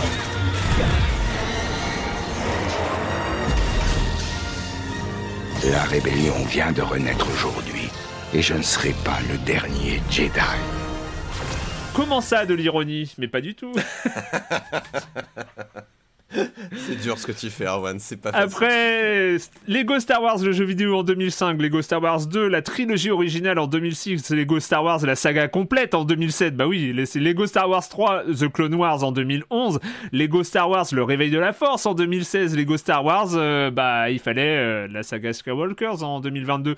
Euh, ça faisait quand même, attends, ça faisait 6 ans qu'on n'en avait pas eu. Bon, on a eu évidemment 53 jeux Lego qui sont sortis entre temps, hein, euh, entre des Batman, Marvel, euh, Harry Potter euh, et, et, Ninjago, pourquoi pas. voilà, énormément de jeux de ce, de ce Lego verse dans, dans, dans, le, dans le jeu vidéo. une recette bah, qui fonctionne, mais une recette qui évolue peut-être pas forcément énormément. Patrick, ce Lego Star Wars. Bah, tout est dans le titre. Hein. Je trouve qu'il y a un côté très euh, menu euh, plus plus avec toutes les options, euh, tu vois, la, le, toutes les sauces possibles, le, dessert intégré. Enfin, on est vraiment dans le, menu maxi best of avec donc ça nous fait ça nous fait neuf aventures, c'est ça, si je dis pas de mhm. bêtises. On a les trois trilogies qui sont réunies. Enfin, on a tu nous résumerais l'histoire? non. non. Non, ça va être compliqué. Euh, du coup, ouais, c'est un peu le message du jeu. Bon, on reviendra peut-être dessus, hein, qu'il y a eu plusieurs reports, qu'il y a eu une production compliquée, ça on reviendra peut-être après dessus. Hein, mais euh, il y a ce côté, euh, il se vend déjà par la quantité, c'est déjà la première chose. Donc moi j'y suis un peu à l'air culon, hein, très franchement, je me disais bon, vers quoi on va? On est une sorte de, compilation comme ça de tous les tous Star Wars du meilleur au pire, parce que c'est ça aussi, hein, la mm. série Star Wars, la trilogie originelle, et puis bon bah ce qu'elle a pu devenir sur les derniers sur les derniers films. Euh, alors moi, très franchement, je me suis surpris à, bien m'amuser avec. Alors je suis peut-être un peu le cœur de cible. Hein. C'est vrai que j'ai eu une tendance parfois à consommer des vrais Lego Star Wars euh, à la maison, à, en acheter quelques-uns. Et puis bon, avec ces problématiques de place, hein, j'ai commencé à lever le pied. Et donc là, j'ai peut-être trouvé une sorte de, dérivé. Euh, finalement, ça prend moins de place et on retrouve cet univers. non, blague à part, moi c'est le premier que je fais depuis un petit moment quand même. C'est un petit moment que j'avais pas fait un, un, jeu Lego Star Wars sur console de Et moi, j'étais surpris par la qualité de la réalisation. Euh, ça peut vous paraître surprenant parce que on est, bah moi, c'est le premier que je fais sur les consoles actuelles, là sur PS5 en l'occurrence même si on sait qu'elle est difficile à trouver actuellement. Mais bon, voilà, on moi j'ai fait, euh, j'y joue sur PS5, euh, et effectivement, moi j'étais surpris par la qualité graphique. Alors ça peut paraître surprenant parce qu'on est sur un jeu Lego, donc on connaît bien les codes, on connaît mm. bien ses, ses, mécaniques et puis ses graphismes qui à la base sont, sont très euh, très simples et très qui vont à l'essentiel. Avec ces figures, tout est composé de, de, de figurines, enfin d'objets Lego existants. Et en revanche, moi ce qui m'a surpris, c'est le, la bonne surprise, c'est la qualité des, des, des modélisations. C'est-à-dire que même sur ce, ce postulat de jeu basé principalement sur des briques Lego, même si les décors, je crois, utilisent d'autres choses, mais les personnages, ce sont des briques Lego et tous les éléments avec lesquels on, a, on interagit. Euh, en fait, le jeu s'amuse sur les textures. Euh, moi, c'est vraiment ce qui m'a marqué, c'est ce côté, euh, même les plastiques, on voit les moulages, tout est présent à l'écran. Il y avait quelque, il y a vraiment quelque chose sur le, on voit les assemblages de plastique, d'éléments, etc. Et, et, puis la formule fonctionne. Alors moi, je vous cache pas, ça reste entre nous, mais moi, j'ai vraiment cette nostalgie des adaptation de films directement en jeu vidéo. Ça a quasiment disparu aujourd'hui. Il n'y a plus ça. C'est-à-dire prendre un film existant en salle, en général qui vient de sortir, et hop, on l'adaptait directement en jeu vidéo. C'était souvent des catastrophes ambulantes. Mais pour moi, il y avait toujours cette, cette justement cette dissonance entre le matériau originel sur grand écran et puis ce qu'on avait euh, sur son Amstrad ou son Amiga ou autre, qui était souvent un peu boiteux. Ce portage film vers jeu me manque. Et là, là, je trouve, alors c'est marrant, en lançant le jeu, donc j'ai évidemment commencé par la trilogie originelle des années 70. Et ça m'a redonné cette saveur de, bah, de connaître, connaître très bien des films euh, cinéma et d'en voir une transposition jeu vidéo. Alors là, je ne vais pas réinventer la roue, c'est la formule Lego depuis le début. Mais, mais là, je l'ai repris, j'avais pas joué à un jeu Lego Star Wars depuis un petit moment, et, je sais pas, ça m'a, fait plaisir de, de retraverser ces films qu'on connaît par cœur et et d'y voir des altérations, des transformations qui sont plutôt intéressantes, je trouve, en termes de, on connaît la formule Lego, alors c'est toujours double niveau de lecture, on va, je vais pas vous refaire tout l'article, hein, c'est jouable par les enfants, et en même temps, tu as des gros clins d'œil bien appuyé pour les, pour les, pour les parents qui connaissent, qui connaissent bien les films. Et moi, ce que je trouve intéressant, c'est, que dans ce que j'ai vu, il s'amuse pas mal de ça. C'est-à-dire qu'il y a pas mal de clins d'œil pour, euh, bah, pour les, les, gens qui connaissent bien la série sur, euh, bah, on va, je sais pas, il y a plein de missions secondaires. Enfin, on est sur des sortes de hubs. Le, gameplay, on resitue. On est sur des, pas des mondes ouverts. C'est peut-être un peu, euh, c'est peut-être un peu exagéré de parler de ça, mais on est souvent sur des, sur des zones de jeu assez ouvertes où on va avoir évidemment des missions principales hein, avec plusieurs personnages qu'on va, va diriger, une équipe en général, et puis on, passe d'un personnage à l'autre. Euh, il y a du multijoueur évidemment, et puis on a plein de petites missions secondaires qui sont souvent très mal écrites, très mal fichues, mais qui apportent un lore et qui rebondissent sur euh, ce qui sont quand même des films, euh, des sacro-saints films au cinéma. Enfin voilà, on parle de, mythologie, euh, Star Wars, c'est pas rien. Et, moi, ce que j'ai bien aimé, c'est qu'ils se permettent parfois de, bah, je sais pas, de développer un personnage complètement secondaire, de créer des petites aventures autour. Ou... Et ça, je trouve ça marrant. Et en tout cas, moi, j'ai été pris par cette, bah, cette écriture qu'on connaît bien chez, chez Lego. Hein. C'est pas nouveau, mais je trouve que ça marche bien. Et là, il y a des gags toutes les cinq minutes, tout en restant quand même dans les clous de ces films qu'on connaît par cœur, évidemment. Et il y a, y, y a, presque un petit côté Mel Brooks. Alors c'est peut-être un peu, là j'appuie un peu sur le curseur, hein, mais il y a un côté... Hein. Euh, je suis gentil, mais il y a, y a, un petit côté, ouais, la folle histoire de, de l'espace, tu sais, avec ce, ce, quand Mel Brooks euh, s'amusait de Star Wars, il y a un peu de ça. Après, voilà, il faut pas non plus à quelque des chose. de... fin, pardon. Je, je, c'est une plaque qui m'a Il faut pas. Oui, non, bah oui, mais, c'est extraordinaire. C'est pour ça, il faut. Voilà, j'utilise la, la, remarque vers Mel Brooks avec beaucoup de pincettes. Mais il y a un peu de ça. Il y a un côté, on rigole d'un matériau un peu sacro-saint et on n'hésite pas à s'en moquer, à, rigoler des personnages, à ou voilà, créer des petites aventures ce que, parallèles. ce que tu as dit au début, c'est on se retrouve avec le jeu, on choisit le film qu'on veut lancer? C'est ça Oui, tu as accès aux trois trilogies tu peux choisir le premier épisode de chacune des trilogies ah comme porte d'entrée en fait. Ah oui, ok. Mais ce qui, est, ce, qui est, malin, parce qu'on sait que les trois trilogies, c'est trois, en, gros, c'est trois générations de spectateurs, grosso modo, hein, pour faire simple. Et ça te permet d'entrer par celui qui t'a, bah, qui t'a bercé dans ton enfance. Et on a tous notre euh, trilogie euh, qui nous a suivis, euh, ce, qui est, ce qui est plutôt une bonne, une bonne idée. donc moi, évidemment, j'ai pris celle de 77. C'est, c'est, c'est, c'est évident. Mais comme, je sais pas, vous avez pris laquelle vous? Oh, dans l'ordre, dans l'ordre de sortie. Donc euh, d'abord, euh, d'abord la première, la trilogie originelle, puis euh, la préquelle, puis la nouvelle. Marius. Non, non, moi j'allais enchaîner sur ce truc-là, mais vas-y, Corentin. Euh... En fait, ok. euh, Alors, Marius j'ai vu- le programme, j'ai vu le programme euh, de l'émission, et euh, je crois que c'est la première fois que ça m'arrive. Euh, parce qu'on reçoit les jeux des fois, hein, de, avec des manières, on les reçoit sans les demander nécessairement. Et je crois que c'est la première fois que j'ai fait, pourvu que je l'ai pas, je- j'ai j'ai pas de- très envie de, de- d'a- d'avoir comme ça cette conscience professionnelle qui me dit mais joue au jeu pour pouvoir en parler quand même dans Silence on joue, c'est important ne serait-ce que pour l'émission et pour les auditeurs que tu adores. Je vous aime auditeurs et donc malheureusement Oh. le Malheureusement. Star Wars était présent dans ma ludothèque. J'ai fait oh T'es méchant là quand même, hein. je te trouve méchant, Non mais sincèrement. alors, en, en euh, plus le, ce pauvre Corentin, Lego- c'est pas bien. hein. ce pauvre Lego Star Wars était en face d'un autre jeu que je, je voulais continuer et que je rêvais de pouvoir continuer et malheureusement. Bon, on est, on, est face, on est face quand même à une licence qui n'a pas bougé depuis 15 ans, c'est un problème. Euh, Tu parles de surtout- laquelle? Lego ou Star Wars? Lego, ouais, Lego. Parce que Star Wars, ça a bougé, hein. Mais les deux aussi, hein, parce que bon, on a, on a quand même. Bref, bon, on va pas rentrer dans les débats Star Wars. je vais pas. euh, En plus, je suis pas du tout expert euh, sur la question. euh, voilà. Bref, euh, on, on est quand même sur une, on est quand même sur une licence qui n'a pas bougé. Alors si, ça a quand même un peu bougé. On va noter, on n'est plus dans le Lego d'il y a 15 ans, tout à fait. Il- en effet, Ouais. la caméra n'est plus en- un peu en hauteur comme on avait avant. On est plus sur des, des scènes Lego comme ça. Euh, on est, on est plutôt une caméra vaguement épaule Ouais. derrière le personnage. Euh, donc Libre. Un peu plus libre, libre. voilà, exactement, Ouais. un peu plus libre. Euh, ce qui rend le jeu à la fois un peu plus moderne, mais à la fois un peu plus fade. Je vais être franc avec vous. Hmm. Euh, C'est-à-dire qu'on est sur yet another euh, euh, actionneur euh, 3D euh, machin, et, et même pas si bon. Parce que le jeu arrive avec sa ribambelle de combos qu'on te, qu'on te demande d'utiliser, et qui, je suis désolé, hein, mais en 2022, euh, un système comme ça, euh, il est, c'est pas bon quoi. C'est vraiment pas bon. C'est-à-dire qu'on te demande de faire des combos, on t'affiche à droite avec un hub qui est pas du tout, euh, comment on appelle ça, discret. Tous les boutons que t'as appuyés, on te dit il faut varier les boutons, c'est important pour les combos, tu comprends et tout ça.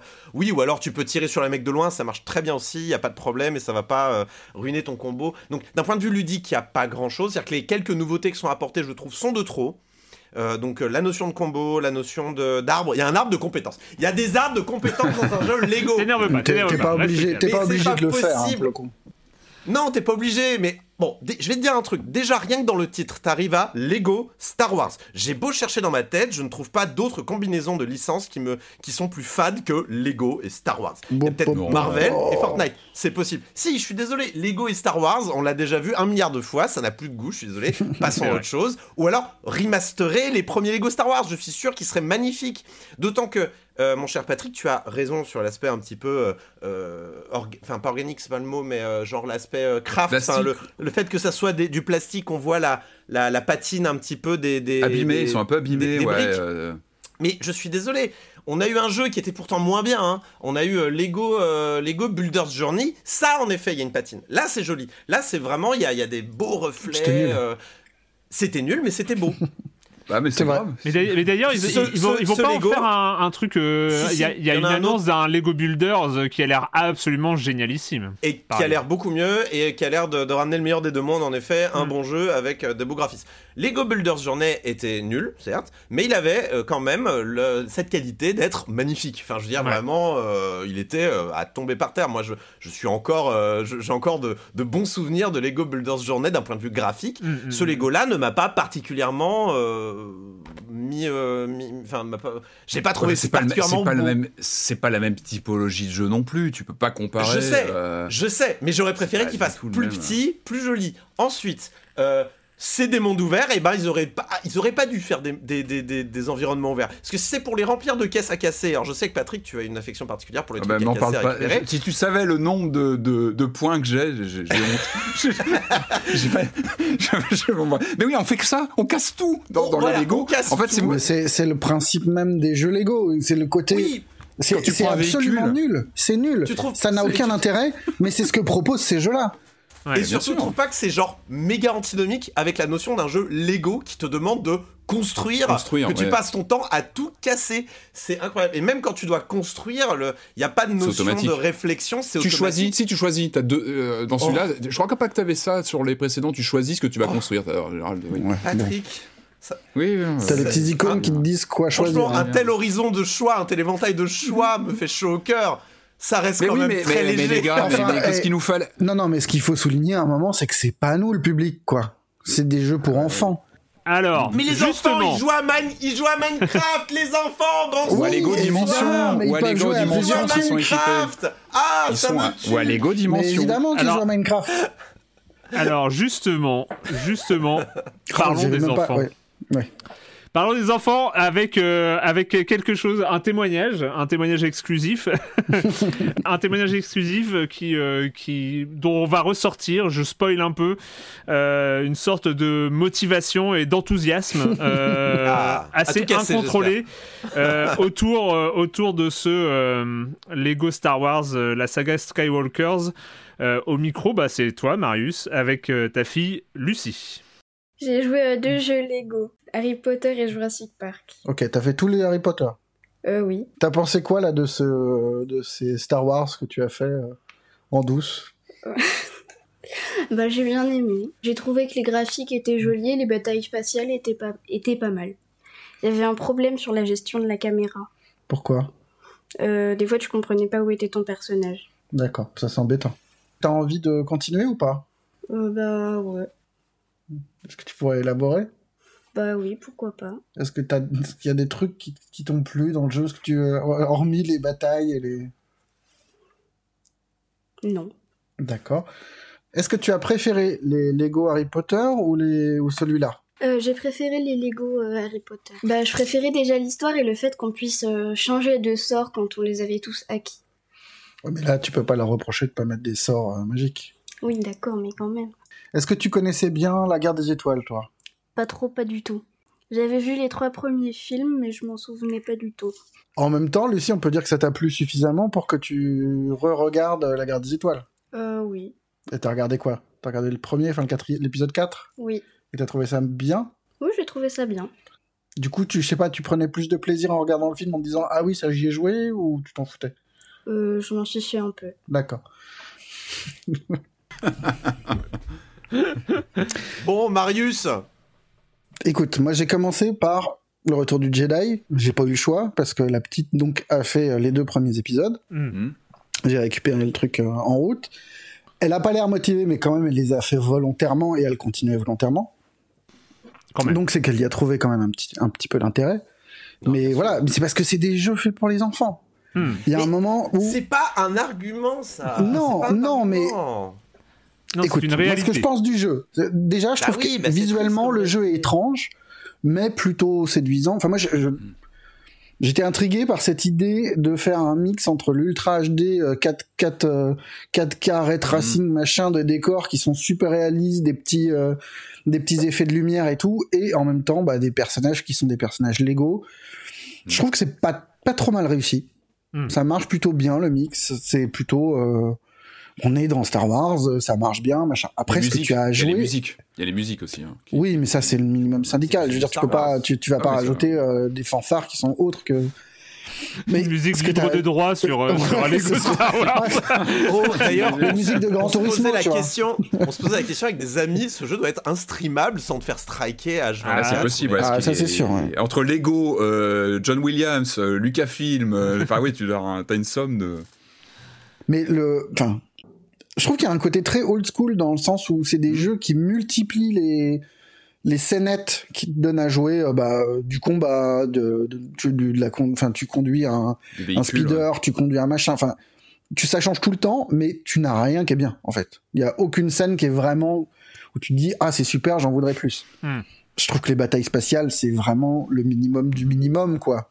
C'est pas, c'est- tellement simple qu'il y a un moment C'est où... pas Squadron, hein, t'es pas sur Ah Squadron. bah, ça, Non, bah, voilà. voilà. Ça m'a rappelé mes même- jeunes heures euh, sur Rock Squadron, euh, mais euh, voilà, maintenant je veux un 4 plus qu'un Lego Star Wars quoi. C'est pour ça que je dis que c'est pour les enfants, c'est que tous les... tout est fait pour être relativement simple, pas, pas, pas représenter un challenge qui serait euh, bloquant ou quoi que ce soit. Et dans cette simplicité, bah, il n'y a pas, il y a pas le, le- le- la qualité nécessaire pour que le truc soit vraiment très plaisant. Mhm. Après, c'est pas horrible. Euh, Non, mais c'est juste un, c'est juste un autre jeu Lego, un truc de plus, particulièrement gros, parce qu'effectivement là, tu, tu passes, euh, tu passes d'un truc, à, enfin, d'un film à l'autre. T'as un mode bac à sable où, à force de collectionner des, des petits trucs, tu récupères des vaisseaux, tu récupères des personnages que tu peux euh, utiliser après dans des batailles spatiales.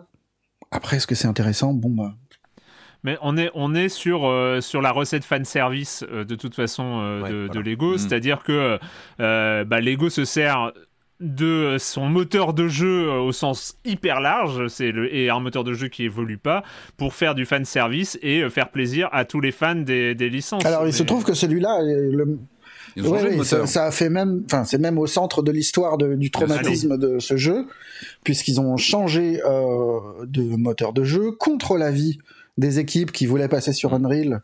Ils ont insisté pour faire le truc sur, euh, je sais plus comment il s'appelle, le, le NTT, non, c'est pas quoi NTT, euh, ouais, leur, leur moteur à eux euh, interne, ouais. qui a posé pas mal de problèmes, qui a compliqué euh, bah, le processus parce qu'il y avait des plantages en permanence, parce que Hmm.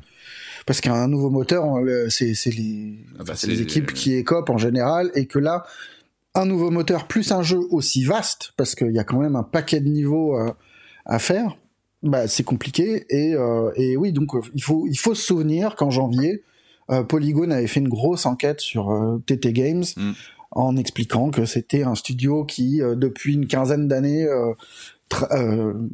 cultivait une culture du crunch, que c'était pas du tout un truc accidentel qui survenait en fin de production, mais qui, qui était quelque chose d'assez ouais. anticipé et intégré par les équipes.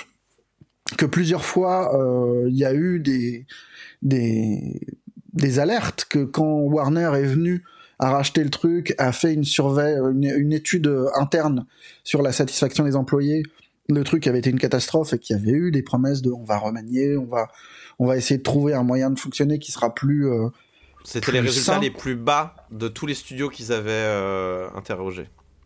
Et en fait, le truc persiste et euh, là, le, le développement a été... euh, bah, les employés parlent de semaines de 6 jours, de semaines de 80 à 100 heures de, de boulot pour les programmeurs, les visual effects et l'animation.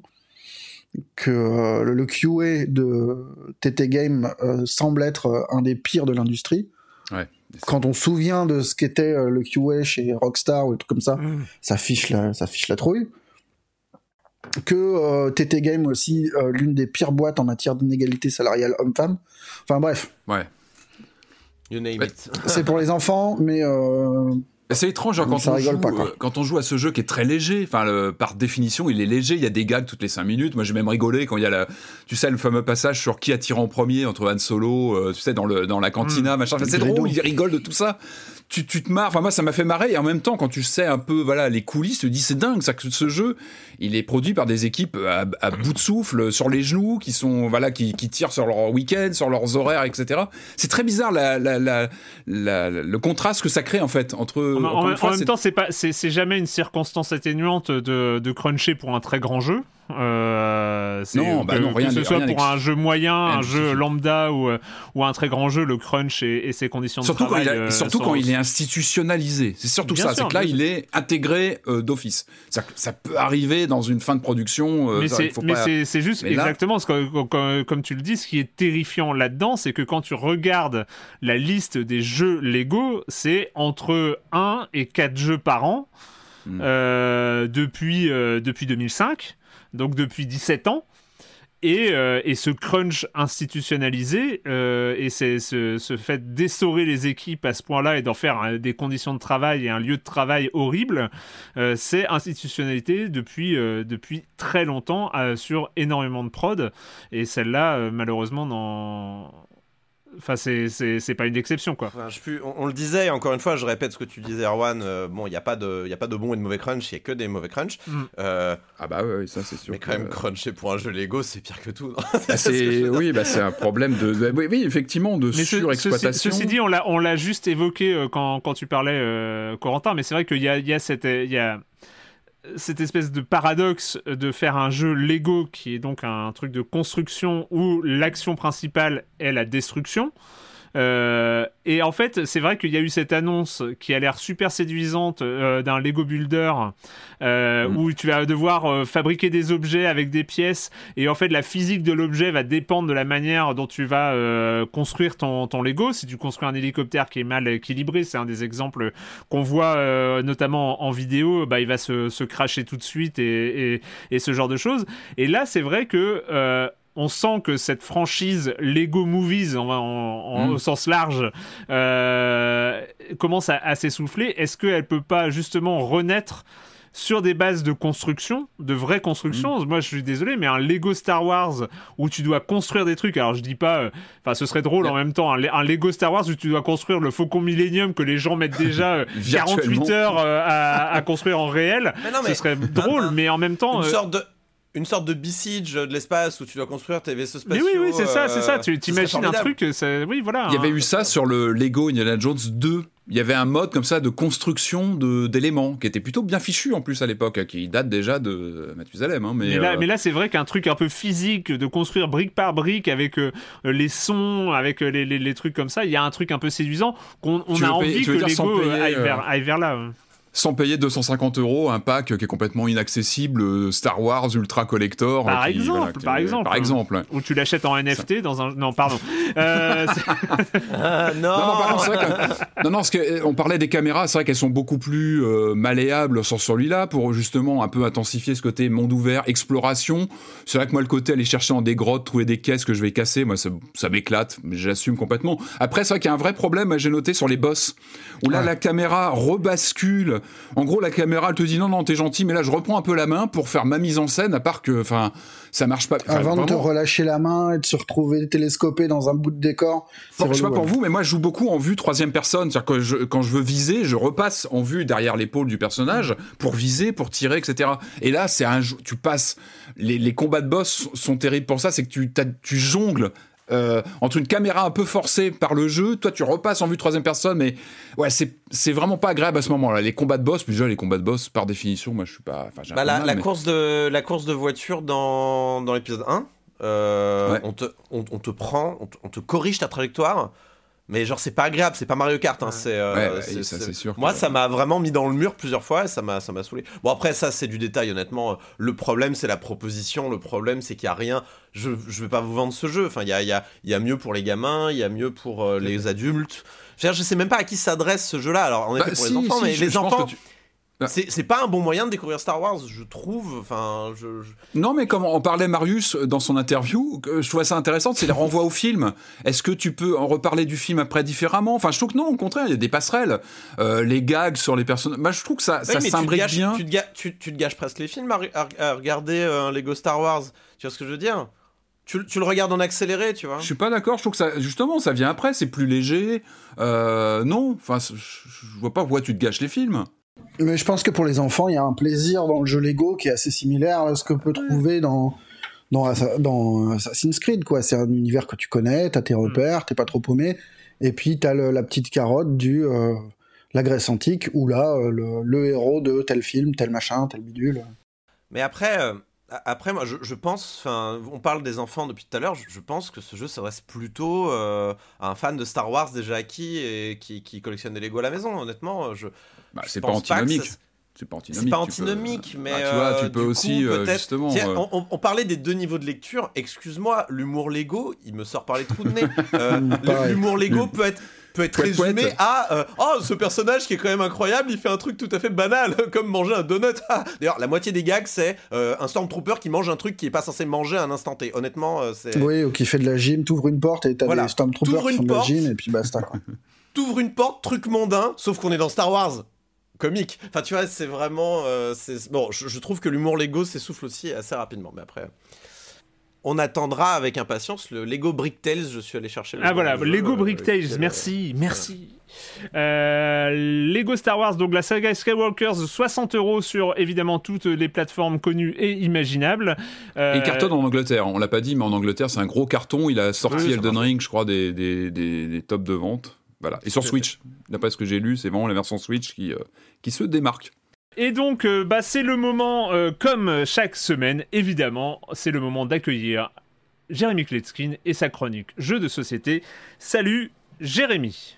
Salut Erwan, cette semaine on va parler d'un jeu qui est sorti il y a un petit moment, donc il ne sera pas éligible pour le top 5 de l'année, mais on s'en fout parce que de toute façon il n'est pas assez bien pour y figurer. Alors pourquoi vous en parler Alors déjà, un, parce qu'il est facile à sortir, et ça c'est important. Boîte pas trop grande, règles faciles à expliquer, et puis assez engageant. Il est aussi très joliment illustré, puis il y a une petite mécanique sympathique, un Hmm, c'est très bien trouvé. Bon, il n'y a rien de totalement révolutionnaire dans tout ça, mais en fait, il n'y a pas tant de jeux qui cochent euh, toutes ces cases. C'est pour ça qu'il a tout à fait sa place ici. Son nom, Nile Artifact, et on va faire des allers-retours. Vraiment des allers-retours, beaucoup d'allers-retours le long du Nil. Enfin, comprenez-moi, un pas du Nil, du Nil, de, de D-U-N-I-L, le Nil en Égypte. Chaque joueur possède un bateau qui va naviguer le long du Nil en ligne droite le long de 11 cases. Les deux cases des extrémités au début et à la fin du Nil, ce sont des ports, et au centre, on va avoir 9 cases divisées en trois familles de 3. En dessous de ces 9 cases, on va aléatoirement poser de 8 à 12 cartes en fonction du nombre de joueurs, ce sont les artefacts. Les joueurs vont donc naviguer le long du Nil et tour à tour euh, s'arrêter pour euh, récupérer ces cartes. Au-dessus du Nil, on va découvrir 5 cartes monuments. Une fois qu'on aura récupéré toutes les cartes artefacts, on va s'en servir pour faire des offrandes aux dieux. Il faudra donc bien gérer son bateau pour récupérer les bons artefacts qui correspondent aux illustrations sur les cartes monuments. On peut aussi récupérer des pièces donc euh, dans chacun des ports et aussi à deux endroits au milieu du Nil. Il y a deux façons d'utiliser ces pièces. On peut en dépenser trois pour prendre la première carte sur la pioche, ou, et c'est là que ça devient très malin et stratégique, on peut en dépenser trois, mais pour faire demi-tour. Ce qui éventuellement peut permettre de se séparer du peloton des autres joueurs et récupérer des cartes dont on avait vraiment besoin. Et puis ça permet aussi de se retrouver seul dans le port opposé au début du prochain tour et donc euh, choisir à sa guise les cartes qui nous intéressent. Mais forcément, les autres joueurs vont aussi de temps en temps décider euh, de faire demi-tour et voilà. Et ça rend euh, la partie vraiment assez dynamique et intéressante. Donc voilà, Nile Artifacts des auteurs Matthew Dustin et Brett Gilbert. De 2 à 4 joueurs à partir de 7-8 ans, c'est très bien pour des parties d'environ 20-25 minutes. C'est édité chez Ankama. Voilà, et pour moi, il y a des jeux comme ça qui sont pas forcément des chefs-d'œuvre, mais qui marchent très bien avec des gens qui n'ont pas l'habitude de jouer ou en famille. Euh. Je pense sincèrement que les jeux comme Nile Artifacts, qui n'ont pas de défaut, ont tout à fait leur place dans les petites comme dans les grandes collections. Ce qui est vraiment très important, c'est qu'ils ne déçoivent pas. Il y a beaucoup de jeux qui déçoivent, il y a beaucoup de gens qui déçoivent, mais Nile Artifacts, il ne déçoit pas. Bye bye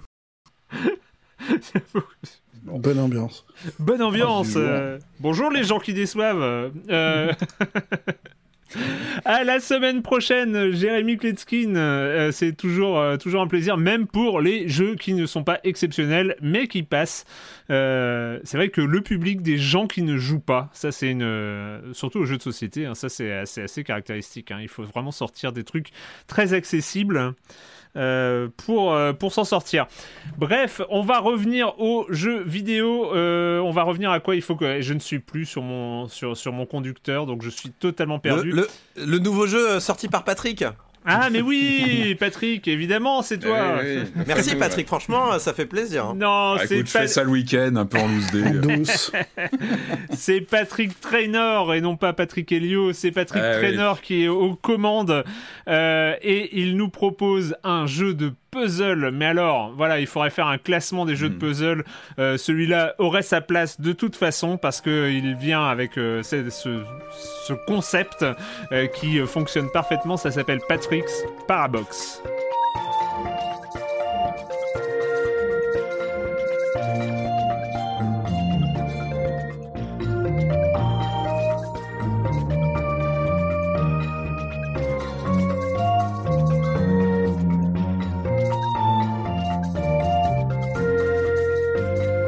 Patrick's Parabox, donc euh, box comme boîte, on a des boîtes qu'il va falloir mettre dans des boîtes, qu'il va falloir mettre dans des boîtes, et vu que la première boîte c'est aussi la dernière, et eh ben où est-ce qu'on atterrit? Quand on rentre dans la boîte, et eh ben on revient dans la première. Waouh, euh, mais il faut mettre les boîtes à des bons endroits, c'est surtout ça le but, parce qu'à chaque niveau, bah on se prend la tête. Comment est-ce que je vais faire pour décoller cette boîte du mur auquel elle est collée et je peux pas passer derrière pour la pousser? Mon dieu, je suis fichu, il doit y avoir un bug, c'est forcément une erreur de conception du niveau parce que c'est impossible. C'est impossible. J'ai fait tout dans ma tête, j'ai fait tous les, tous les scénarios, c'est impossible, je ne peux pas décoller cette boîte du mur. Et pourtant, et pourtant, par une sorte de reconfiguration des neurones, euh, on arrive à force peut-être à force d'arrêter, de relancer le jeu, de se retrouver bloqué, on arrive à décoller cette boîte du mur. Je sais pas si vous, vous avez eu cette même sensation euh, dans Patrick's Parabox. Ah, c'est la sensation que euh, tout est bloqué jusqu'à ce que... Ah mais bien sûr. Voilà. ah mais... Mais oui. L'éclair de, de, génie, d'un seul coup. La révélation, quoi. Euh, Marius, je Ah me non. souviens. Mais si. Marius. Mais oui, mais oui, Marius. Parce qu'à un moment, il faut parler du lore. Euh, non, je- Ouais. Qu'est-ce qui lui est arrivé, hein, d'abord, à ce petit bonhomme Euh, mais euh, non, non, je me rappelle d'une conversation. On était là euh, cette semaine et tu me disais j'ai deux minutes, le temps de deux niveaux de Patrick Sparabox. Euh, Ouais. Donc euh, voilà, on aime bien. Quand ça se passe bien. aussi. Quand ça se passe Oui, bien. quand ça, se pa- quand ça se passe bien, ouais, mais non, en deux minutes. euh. Alors, Alors, qu'est-ce que c'est? Bah, C'est un Sokoban. Hein. Il s'agit de pousser des, des caisses euh, sur un point spécifique de la carte. Euh, ça a l'air pas dur. On sait que ces trucs-là, bah, le problème, c'est de réussir à les pousser dans le bon sens pour pas les coincer contre un mur. Sauf qu'ici, d'habitude, on fait bah, à peu près normalement du haut bas gauche droite. C'est les, Hmm. les trucs qu'on peut faire. Sauf qu'ici, certains blocs se trouvent être des mondes dans lesquels on peut entrer, dans lesquels on peut faire rentrer d'autres blocs. Quand ces blocs-là ne sont pas des formes de labyrinthe qui permettent de circuler différemment et contre-intuitivement, on va dire, quand ces blocs sont pas des clones, et je, je sais même plus comment résumer ce truc-là. C'est c'est juste Impossible à résumer. c'est c'est c'est un Sokoban où chaque monde tourne autour d'une nouvelle idée de gameplay qu'on peut comprendre assez vite et dont on peut assez vite comprendre qu'en fait on n'a pas bien compris. Hmm. euh, toutes les possibilités qu'offre chacun euh, des ajouts de ces trucs-là et c'est euh, c'est ouais comme tu dis c'est c'est infernal. Il y a des il y a des niveaux que tu résous extrêmement vite en te disant ah ouais c'est facile il suffit de faire rentrer le bloc dans ce truc là de le pousser au bon endroit et euh, et puis de tourner et puis pouf on arrive. Et il, suffit que qu'un qu'un petit qu'un petit truc contre-intuitif vienne euh, bloquer ce qu'on pensait avoir compris et, et puis tout s'effondre quoi après moi je pense pas être le plus compétent pour en parler parce que je suis à une quoi 60 niveaux 60 euh, ouais 60 niveaux complétés 60 énigmes quand, quand, quand certains ici l'ont fini euh, les doigts dans le nez si j'ai bien compris Oh. non, pas les doigts dans le nez, c'est pas possible. Je pense pas qu'on. si tu peux finir- parce que ça se joue à une main Ah. Non, si, ce que je peux rajouter, ce que je peux rajouter, tort. ce que je peux rajouter, c'est il y a quand même un truc qui est formidable, c'est l'ergonomie de ce jeu. Ouais, C'est tout la- simple, hein, mais le fait, le fait de, alors, on, est habitué à avoir une touche qui reboot le niveau pour euh, le remettre euh, au départ, mais là il y a un contrôle Z et c'est tout bête, mais ça, ça aide vachement euh, à essayer des trucs, à se dire ah non, alors là, ça- depuis ce point-là, ça coince, je peux Mais pas j'ai- faire ça et J'ai l'impression que le contrôle euh, Z euh, se généralise parce que dans A Monster's Ex- Expedition, qui était pour moi le dernier puzzle game de cette euh, de cet acabit euh, que- auquel j'ai joué, il y avait aussi le le back. Non, mais dans, dans Baba Is You aussi. Hein. Ouais, voilà, c'est ça. Bon, oui, bah, oui, j'ai oui. oublié, mais- Non, non, mais c'est vrai que. Mais c'est heureusement, normal, hein, heureusement qu'il y ait ça, quoi. Et, et dans, et, et dans un autre jeu que je vais citer, parce que je- on en avait parlé euh, dans Silence on joue, mais dans Stephen Sausage Roll aussi, Mais on oui. pouvait euh, annuler son Stéphane comme ça. Euh. Roll. Ouais, ouais. C'est pour ça que je, je m'en suis euh, venu à me dire qu'il faut se méfier des, des jeux qui ont comme template de titre prénom du concepteur, apostrophe S, concept. C'est faut, faut faire gaffe. hein, mais mais d'ailleurs, il le cite hein, dans, ses, euh, dans ses inspirations. euh, le, Patrick euh, en question, il cite Stephen Sausage Roll, euh, qui était un jeu incroyable aussi. Mais oui, oui, c'est un, un jeu. Voilà, moi, moi j'ai pensé immédiatement à Baba Is You. Après, on le présente comme un truc infernal. Alors, je remets pas en cause la difficulté du jeu. Il est, il est en effet assez difficile. Et quand ça, quand un puzzle veut pas, ça veut pas. hein. Faut- pas. euh, je veux surtout pas jeter. euh, je veux pas. Je veux surtout pas mettre euh, Marius en procès de, d'incapacité à résoudre des puzzles. Euh, c'est, c'est- il y a vraiment des fois, ouais, il faut avoir les deux, no- les deux bons neurones qui se touchent. Et Ouais, des c'est fois, un ils truc de câblage. à- hein. C'est un truc Voilà, de câblage. hein. Ouais, et puis ça se débloque d'un coup et tu Ouais. sais Ouais. pas pourquoi. Et, pour, et, et d'ailleurs, c'est les puzzles qui vont coincer ou pas, ça va changer d'une personne à l'autre. euh, ça va dépendre. Il n'y a, a pas de honte à passer du temps sur euh, Patrick's Parabox. C'est un jeu qui est, qui est spécial. Après, moi, ce que ce que j'ai vraiment apprécié, bon, déjà, c'est un jeu. euh, il m'a, tapé dans l'œil immédiatement quand j'ai vu un trailer. Je, vous je vous invite, chers auditeurs, à aller voir un trailer du jeu. Parce que là, on aura beau vous en parler pendant des heures et des heures. C'est impossible vraiment de conceptualiser ce qu'on vous demande dans ce jeu-là sans l'avoir vu. C'est vraiment un truc qui, qui... C'est, ça, ça paraît évident, mais en même temps, on se rend compte de l'abîme de, de, profondeur que ça représente euh, que quand on voit à quoi ressemble le jeu. Donc j'invite à aller voir un petit trailer aussi pour euh, savoir de quoi on parle. Euh, mais c'est un, un jeu qui est certes profond, qui est prise de tête, qui, qui se décline énormément, mais qui, contrairement à un Baba Is You, notamment chez, pour qui, pour qui c'est, moi je trouve, c'est son plus gros défaut, se termine. C'est-à-dire que c'est un jeu qui, au bout de 3, 4, 5 heures en fonction des gens, hmm. vous en verrez le bout. Et c'est super important parce que c'est c'est Baba Is You, moi j'ai toujours qui a fini Baba Is You? Mais vraiment, c'est une question que je pose. Qui a terminé Baba Is You? Il y a des gens qui ont terminé Baba Is You, j'en suis convaincu. Est-ce que ce sont des gens que je connais? Non. Ça, ça, T'as pas les chiffres sur Steam de ça? Tu peux pas le voir sur oh, Steam Sûrement, sûrement, si, si, si, ça doit être possible. Moi, je mets Baba, is, not me. voilà. Mais il y a vraiment des moments dans Baba is you où tu arrivais dans des, euh, dans des puzzles euh, où tu où t'arrivais où tu finissais des puzzles sans vraiment comprendre comment tu les avais terminés à force de tâtonner, à se manger des murs, à, euh, des murs mentaux. Hein. mais mais c'est jamais le cas dans Patrick's Parabox. C'est-à-dire qu'il arrive toujours à trouver cet, cet équilibre assez subtil où tu vas jamais finir le niveau, ou alors très rarement, euh, parce que euh, tu auras erré dans le désert pendant euh, dans le désert mental pendant pendant plusieurs minutes jusqu'à tomber sur la solution. On ne tombe pas sur la solution dans Patrick's Parabox, c'est quand tu as compris que ça y est de fait. Il y a vraiment ce moment où tu tapes dans les mains comme ça, mais pas le tapage dans les mains avec les deux faces, hein, c'est le, dos de la première main dans, la, dans le creux de la deuxième. C'est technique. ça. Bien sûr. C'est technique. Tu fais mais j'ai compris. Mais bien sûr, j'ai compris. Et du coup, tu, tu, tu mets en application un, un, un, Tu trouves pas la solution par hasard, mais tu, tu, es obligé de tâtonner. Il y a des moments où tu te rends compte que, ah oui, mais si je prends cette sortie-là. Bien sûr. En ayant déplacé le bloc à tel endroit, d'un coup, j'apparais ici. Et tout est plus facile.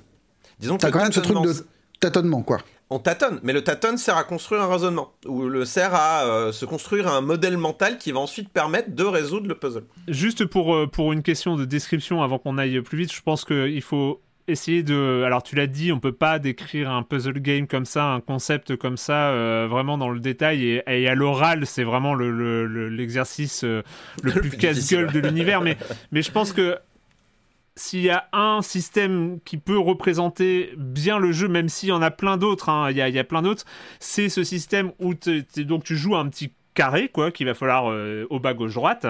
Euh, et en fait, euh, il y a un autre petit carré que tu peux bouger dans ton terrain qui est lui-même un carré. Dans, dans, ton niveau et en fait la particularité c'est que le carré que tu peux bouger et eh ben, c'est le niveau dans lequel tu es en train de jouer, donc qui est reproduit en plus petit. Mais donc tu joues ton, ton, petit bonhomme que tu euh, bouges dans ton niveau, tu le vois aussi bouger dans le niveau en dessous, et tu vas pouvoir rentrer ou sortir de ce niveau. Parce que le niveau global a des entrées et des sorties. Le niveau global a des mhm. entrées et des sorties, et donc tu vas pouvoir naviguer entre les différentes échelles. Euh, en rentrant et en sortant de, de, ta boîte parce que euh, tu es et dans le petit carré que tu bouges et dans la scène dans laquelle tu joues qui sont le, même ensemble. C'est euh, pour ceux qui font de l'informatique, c'est la récursivité. Enfin, c'est un, un, truc totalement récursif où euh, les, les, règles s'appliquent à, deux, à deux échelles, à, une infinité d'échelles en fait. Euh, et ce qui permet par exemple de pousser un bloc qui est coincé contre un mur en sortant du côté du mur? Voilà. C'est d'ailleurs, je sais pas pour vous, mais moi, la première apparition, je, je, faisais une, un des tableaux. Euh, c'était assez vertigineux. La première apparition, je, sais plus, j'étais en haut d'un donc d'un d'un des labyrinthes et en tapant sur le sur le bloc, j'ai vu le bas de mon personnage en haut de l'écran, mais euh, qui prenait. et c'est vertigineux. Ce moment-là, euh, il est à quoi? Il est peut-être à un quart d'heure de jeu, je sais pas, c'est peut-être au le, deuxième univers, je sais plus. Enfin, c'est vraiment dans les premières minutes. Waouh, il y a un effet de vertige où on, tout. enfin moi, j'ai en, un instant, y a, en fait, il y a pas un mot dans le jeu, il y a pas une explication textuelle. Tout est dans l'expérience de jeu et l'image. Mmh. Et ce moment où j'ai vu le, le, haut de mon, mon petit carré, c'est pas un personnage, c'est un petit carré rose là qui se balade et enfin, il a des yeux, je crois. Et en tapant sur ce bloc, j'ai vu tout mon haut d'écran devenir euh, rose et je me suis dit c'est moi en fait. Et là il y a un, truc de vertige de, de, de tu vois l'effet vertigo dans le film de Hitchcock bah, bah, j'ai eu ça devant mon écran vraiment. J'ai eu un alors non arrête arrête arrête arrête. Non on avait dit vertigo. puisque puisque Patrick en parle il y a juste il y a, il y a deux niveaux dans tout le jeu moi qui m'ont un peu rendu malade. Il y avait aucun moyen de l'arrêter. Mais il y a, y a deux niveaux dans le jeu où ça zoome à l'infini. Vers ton niveau. Euh, en 3D anaglyphe, non, t'as pas des lunettes Je en vous 3D assure que j'avais du mal à rester devant mon écran, ça- Mm. j'avais vraiment des vertiges. Et après, t'as l'inverse, t'as un niveau qui recule. Il m'a fallu vraiment 5 bonnes minutes pour euh, me calibrer et pas euh, et pouvoir tenir bon devant mon puzzle, mais vraiment, ça m'empêchait de réfléchir. Heureusement, je pense qu'il a compris que ça rendait les gens malades et il a pas insisté. Tous les niveaux n'étaient pas comme ça. Mais il y a vraiment, je préviens, il y a deux niveaux ouais, qui peuvent faire un peu vraiment mal à la tête, littéralement. Euh, c'est assez incroyable. Mais c'est la contre- force aussi, ouais. c'est que en fait, il te, il t'explique ces systèmes sans un mot, sans une lettre. Tout est dans le ressenti, Ah, dans l'image, dans la façon. Un mot, euh, le, le- un ouais, mot. un mot, Le nom un du mot, le, monde, le- en le général, résume, euh, Ouais. Ouais. Mais, euh, mais, mais après, euh, en fait, les, les zones, parce que chaque zone avec un nouveau gameplay, euh, de, il y a une vingtaine, entre, entre 10 et 20 puzzles dans chaque zone, euh, avec, qui est décrite avec un mot. Donc il y a un concept, un nouveau concept qui est introduit. Euh, sachant que pour le débloquer Par exemple, au suivant- début, ça va être absorbé ou, Oui, voilà. ou clone ou des trucs comme ça. Et euh, pour débloquer le niveau suivant, euh, t'es pas obligé de tous les faire. faut en faire un, un minimum. Bon, c'est les, c'est les, les- les systèmes classiques dans, dans, les, dans, les, dans les jeux de puzzle. Euh, et, euh, et en fait, ce qui est bien, c'est que les trois premiers niveaux. euh, les trois premiers puzzles de ce niveau-là vont être euh, des niveaux tutoriels où il va t'expliquer très calmement, posément, euh, c'est quoi le principe. C'est et normalement au bout de, de trois puzzles, t'as compris le principe et tu peux En- t'accrocher fait, pour la le- suite. Le, vraiment, la, la courbe de difficulté de ce jeu est une sinusoïde. C'est, enfin, c'est, enfin, une sinusoïde, mais c'est, des vagues, quoi. C'est, Mm. pas euh, comme dans un Baba Is You, ça va devenir de plus en plus compliqué, mais à un point où, d'un moment, t'en as marre, ça va devenir, ça va devenir de plus en plus compliqué, mais ça va revenir, ça se réinitialise. Ça, Bah, C'est de l'acquisition, c'est de l'acquisition de système par le joueur en fait. C'est de l'appréhension Ouais, de, ouais. de, de- de mécanique euh, que tu vas réutiliser après euh, dans la suite. mais ça offre vraiment des respirations. C'est-à-dire que chaque premier Mm. niveau de chaque monde, vraiment, moi, j'étais content parce que j'étais en mode, ah, c'est le moment où je vais apprendre quelque chose. Ouais, c'est comme ouais. quand on est en cours, dans un cours d'une matière de, math- de mathématiques, de physique ou quoi, et qu'on aborde une nouvelle notion. On n'est plus dans les exercices compliqués du chapitre précédent, on a atterri, on, on se pose, on prend un exemple de la vie réelle et ensuite on rentre dans le théorique. Et il y a un petit côté comme ça dans ce jeu-là qui est très, euh, c'est c'est très très, très- c'est un jeu qui est très, euh, euh, enfin qui enseigne quoi. C'est un jeu qui te fait apprendre des trucs jusqu'au bout. Il y a vraiment des, des concepts qui, qui deviennent cool. euh, Qui, qui- bah, la, la fin est vraiment cool. La fin, tu pars dans des concepts débilos. Mais c'est pas des, des concepts sortis de nulle part. Il y a des Mm. concepts un peu sortis de nulle part. Il y a un moment donné, on va pouvoir contrôler d'autres blocs en transférant sa conscience d'un bloc à l'autre. Ça, c'est des Mm. concepts qui sont un peu aliens. T'as des blocs qui sont des clones d'eux-mêmes. C'est-à-dire que tu- si tu rentres dans le bloc, tu vas rentrer. Elles sont de- bien. Et franchement, les blocs clones, les blocs clones, il a fait des puzzles à partir de blocs clones qui sont des trouvailles euh, Mais- vraiment enfin et c'est la force du truc c'est-à-dire que euh, il y a un concept euh, que le bloc clone c'est euh, tu vas dans un monde mais tu sors dans l'autre parce que euh, voilà c'est quand tu rentres dans un des mondes en fait tu dois tu, tu réapparais dans l'original et En, en euh, fait, en, en informatique, ce sera un pointeur. Le, le- Ouais, le- le- le exactement. truc, c'est un, un pointeur en fait. Et euh, du coup, il- si tu ressors de, de la- du- de l'objet de référence vers lequel pointe le pointeur, bah, tu vas sortir de l'objet de référence, pas du c'est pointeur. ça, exactement Et du, et du coup, c'est, de toute façon, c'est que des concepts d'informatique appliqués à un puzzle game. ce- avec, jeu. avec, Donc, euh, avec moi, le, le- alors toi tu dis euh, la, la première fois Patrick c'est quand tu t'es vu apparaître au-dessus. Moi la Ouais. première fois où j'ai bugué c'est euh, quand tu essayes de faire sortir un monde de lui-même. Et là, Ah tu, oui, et là, ouais, et là tu te- t'arrives, boucle infinie. Et là, tu, là, tu te rappelles Hello World Bon. Go to 10 et, euh, Et ouais, ouais, c'est, tu te- euh, voilà, c'est Vertigineux. Il y a un petit côté interstellar, c'est presque du interstellar du, du, du puzzle game. Il y a quelque chose de métaphysique, de, de mise comme ça en boîte de monde. Enfin, c'est. euh, Ouais, ouais, non, c'est, c'est, c'est impressionnant. Ouais. Euh, Il y a un côté très joueur aussi dans la mise en scène des trucs Ouais. où on t'apprend, on te laisse faire un premier puzzle euh, post euh, post tuto et après on te met en scène un truc qui a l'air super dur et tu te rends compte qu'en fait non, il est pas si compliqué que ça et que c'est celui d'après qui a l'air tout simple qui Mhm. est infernal.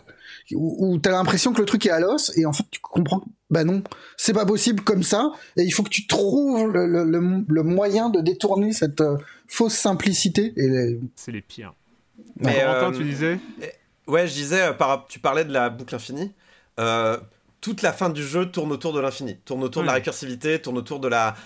Et, et, et mais jusqu'à la fin, tu, ton cerveau, il était en mode, mais c'est trop malin, mais c'est trop malin. Parce qu'en fait, toute la fin, c'est que des, enfin, la, la- les derniers chapitres, c'est que des, c'est que en fait, euh, comment dire, c'est, euh, c'est de la récursivité de concepts que tu connais déjà. Et du Mhm. coup, Ouais. ça- ça- le jeu se évolue et se transforme jusqu'au bout. Je peux pas trop en parler parce que j'ai envie de garder un peu la, la- la surprise, mais des notions de. Et si on rentrait dans une entrée qui faisait elle-même face à une entrée, enfin je sais pas, je sais pas comment dire, mais dans, dans ton cube, si euh, il y a une infinité d'entrées vers l'entrée où tu vas, qu'est-ce qui se passe? Reste poli. Ah, dans- dans- Pas dans ton cube, dans ton, dans ton carré, pardon. Pardon. Mais dans ton carré, si euh, l'entrée euh, qui te fait face à toi, bah en fait, s'il y a une infinité d'entrées, tu vois, qu'est-ce qui se passe dans ces cas-là? Bah c'est c'est que ce genre de, de, de, de cas de figure, mais qui sont en fait...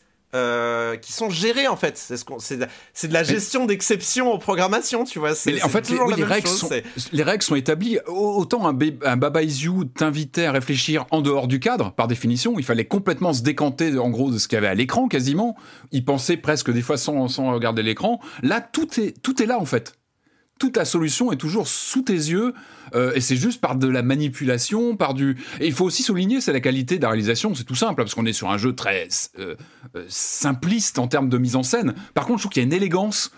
C'est toujours très, très lisible. C'est pas fatigant parce qu'on peut passer quand même du temps sur, certains, sur certaines configurations.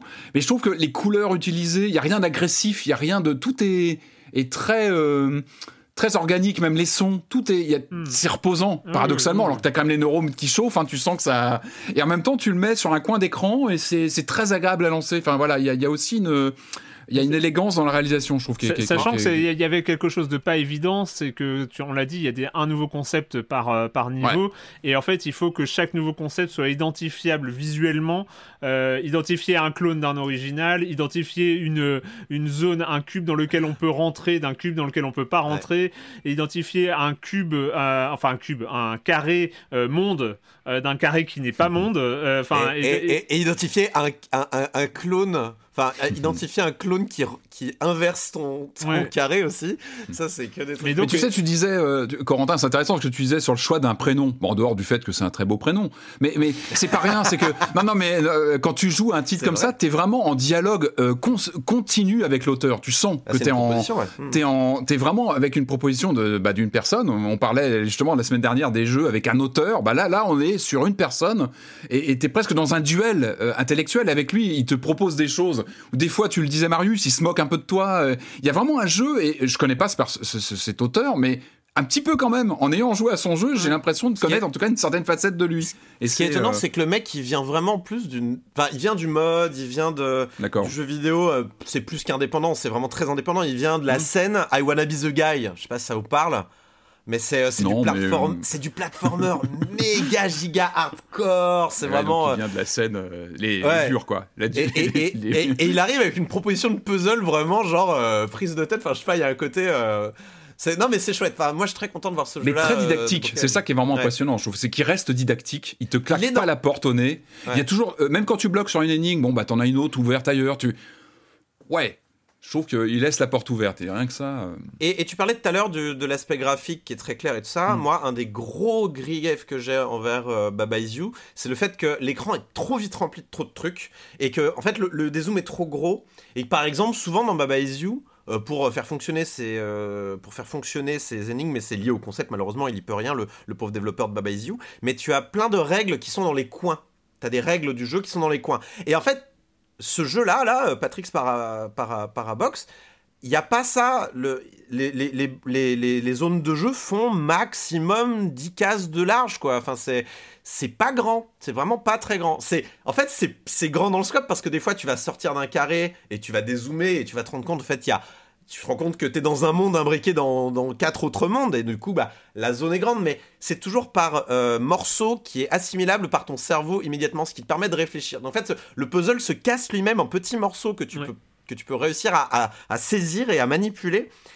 C'est un, c'est un concept qui marche tout seul, c'est assez incroyable. Je, je, je, je suis inf- Il est brillant ce jeu, il est vraiment brillant. Je suis, Moi, ça suis- m'a rappelé euh, juste pour euh, parce qu'on a cité euh, quelques puzzles. Je voulais quand même citer un des puzzles parce que c'est dans ce que tu disais, Marius, c'est que des fois, t'as le, le niveau est grand, t'as plein de cubes, mais finalement, bah, t'arrives à comprendre, t'arrives à te dépatouiller assez, assez facilement de là où il faut mettre les cubes, et, etc. Et puis le niveau suivant, tu te retrouves avec un, un, un espace de jeu de 5 par 5 avec deux cubes à bouger. Et là, c'est l'enfer sur Terre parce que tu, tu sais même pas comment bouger ce, ce cube dont je parlais tout à l'heure, hein, ce cube collé. Ah, tu contre prends des le mur. méthodes Je sais pas ce que t'en penses. Je trouve que tu t'améliores au bout d'un moment. Bah, tu commences à apprendre mathématiquement à comment euh, déplacer un truc, le ressortir. et là, euh. et là, et là, moi, ça m'a rappelé. euh, je sais pas si, je, je pense qu'on en avait parlé il y a très très longtemps dans, dans Silence, dans Silence on joue. C'est Jelly No Puzzle. Euh, qui était un peu pareil, c'est-à-dire en fait le but c'est que tu avais des, des carrés de couleurs qu'il fallait coller entre eux. Euh, t'avais euh, à l'écran t'avais deux carrés roses, deux carrés jaunes et euh, deux carrés bleus et il fallait les bouger pour pour les, les, les coller entre eux. Et en fait moins t'avais de carrés, plus l'espace de jeu était petit, moins t'avais de possibilités en fait de mouvement, plus c'était dur. C'est-à-dire que tu avais une sorte d'ordre de mouvement qui était totalement contre-intuitif, et ça arrivait à des niveaux de prise de tête qui étaient, euh, qui étaient fous. Là, on n'est pas à ce niveau-là, mais il y a ce côté-là qui est en plus ultra satisfaisant, que, euh, en fait, c'est le, moment où ton cerveau se câble bien et où tu te rends compte que la solution, elle est en, en, en 10 mouvements et euh, c'est pas une solution immense, c'est c'est pas un truc euh, où il faut voir long, loin dans. c'est- Il faut pas faire de, de prospective très très loin, c'est juste c'est devant tes yeux, sauf que t'avais pas mis les, t'avais pas mis les cases dans l'ordre. Et, euh, et je trouve que quand un puzzle game. Alors qu'il y avait peu de solutions. Oui, oui, non, c'est vrai que c'est génial dans la façon de. où ton cerveau sait que c'est pas possible. Ouais. Et le Ouais, moment où c'est. Bah si, c'était ça. Non, c'est fascinant. Moi, je sais que là, je bloque sur un truc. Je sais que l'enregistrement fini, je vais le relancer et je vais sans doute le passer. Mais parce que je- je- j'ai dû sortir du jeu, parce que je me suis dit, c'est bon, mon cerveau, il a fini là, il s'est assez recablé pour euh, cette session de jeu, il peut plus. Et je sais que va- je vais le relancer et ça va se passer et je vais trouver la solution. Tu vas compiler correctement euh, le programme mental. Patrick Sparabox, pardon, je, Je pense qu'on peut, on peut, je pense qu'on peut tous, euh, en tout cas, euh, se mettre d'accord pour féliciter Patrick. Bravo, hein, super jeu. Ouais. Euh, bravo à toi. Ouais, Patrick, bravo à l'autre Patrick. Ça me, ça me. Non mais, non, bah, ça m'étonne de toi. Je pensais plutôt que t'allais nous faire un truc. Un jeu euh, en full motion vidéo. Bah non, ouais, tu vois. ouais. Franchement, je m'attendais à un truc dans un, un, un jeu d'horreur en FMV, mais non, tu nous sors le Non meilleur. mais c'est- marrant ce dialogue année, avec l'auteur et moi j'ai vraiment eu plusieurs fois cette sensation qui me faisait un, tu un petit petit coup de coude sur des sur certaines euh, tu vois, sur certaines cases où euh, il y a vraiment un dialogue qui s'instaure avec lui donc on le connaît pas mais on le connaît je trouve ça peut- vraiment étonnant On peut peut-être aussi citer euh, Priscilla Snow, euh, Priscilla Snow, pardon, qui a fait la musique, euh, puisque voilà. Il, Ouais, ouais, il y a aussi, une, ouais, il y a une deuxième personne sur le jeu quand même. euh. Donc, voilà tout, tout l'habillage esthétique est vraiment réussi et c'est important sur un titre où tu restes souvent scotché des heures et des heures Euh, Patrick Sparabox donc disponible sur Steam et Itch.io euh, pour 20 euros euh, qui devrait enfin moi je vois pas comment Ah ce oui. jeu peut échapper aux consoles. Pour Switch, moi c'est c'est totalement indispensable qu'il arrive sur Switch et PlayStation PS Vita oui. bien sûr. Dans les dans les mois qui viennent c'est obligatoire de toute façon vu vu la réussite de ce jeu. Euh, avant de terminer avec un revenant, un, un revenant de l'RPS4 euh, sur la Switch, euh, bah, comme d'habitude, s'il y a une coupure pub, c'est maintenant. Hiring for your small business? If you're not looking for professionals on LinkedIn, you're looking in the wrong place. That's like looking for your car keys in a fish tank. LinkedIn helps you hire professionals you can't find anywhere else, even those who aren't actively searching for a new job but might be open to the perfect role. In a given month, over 70% of LinkedIn users don't even visit other leading job sites. So start looking in the right place. With LinkedIn, you can hire professionals like a professional. Post your free job on linkedin.com/achieve slash achieve today.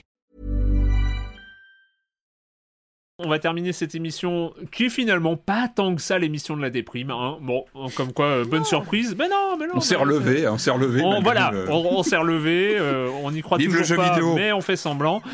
Mais il va- voilà, c'était un, un jeu, bah, d'une part, bah, parce que t'es là, Corentin, hein, parce que c'est vrai que l'aspect visuel novel, hein, qu'est-ce que- qu'est-ce- On- on peut VN, pour citer. euh, C'est pas, notre c'est pas un. VN, mais on va en parler. C'est pas totalement un VN, mais un petit peu quand même. C'est même, à- enfin, l'aspect VN est peut-être euh, un détail, mais enfin, on va, on va en parler. on va en parler. on va en parler. Euh, c'est un jeu euh, qui est d'avant, qui est sorti. Alors j'ai- ah, zut, j'ai pas mes notes. Qui est sorti quand euh, sur Alors, PS4 j'ai toutes les dates, j'ai tout prévu, j'ai tout prévu. Il est sorti en- sur PS4 en France fin 2020. Donc D'accord. RPS4 peut-être, mais c'est il y a un an et demi Ouais, quoi, donc c'est c'est pas ça. non plus euh, il y a si longtemps que ça. hein. Il est sorti sur PS4 donc en France euh, fin 2020, mais il ressort là maintenant. Ça s'appelle 13 Sentinels Aegis Wing. 時々ふっと感じちゃうんだ不思議な違和感一目惚れしちゃったなんて笑われないかなまるでアニメにハマった子供の見る夢だ私とあなた友達 この日のために訓練してきた。騎兵ならあんなもの。13 Sentinels, hein, si on veut. Enfin, bon, bon, on va pas, on va, on va pas y arriver. Aegis Scream, euh, un jeu VanillaWare euh, édité par Atlus, Altus, pardon. Oui. On commence, euh, on commence dans un, on comprend pas grand chose à ce qui se passe. Non.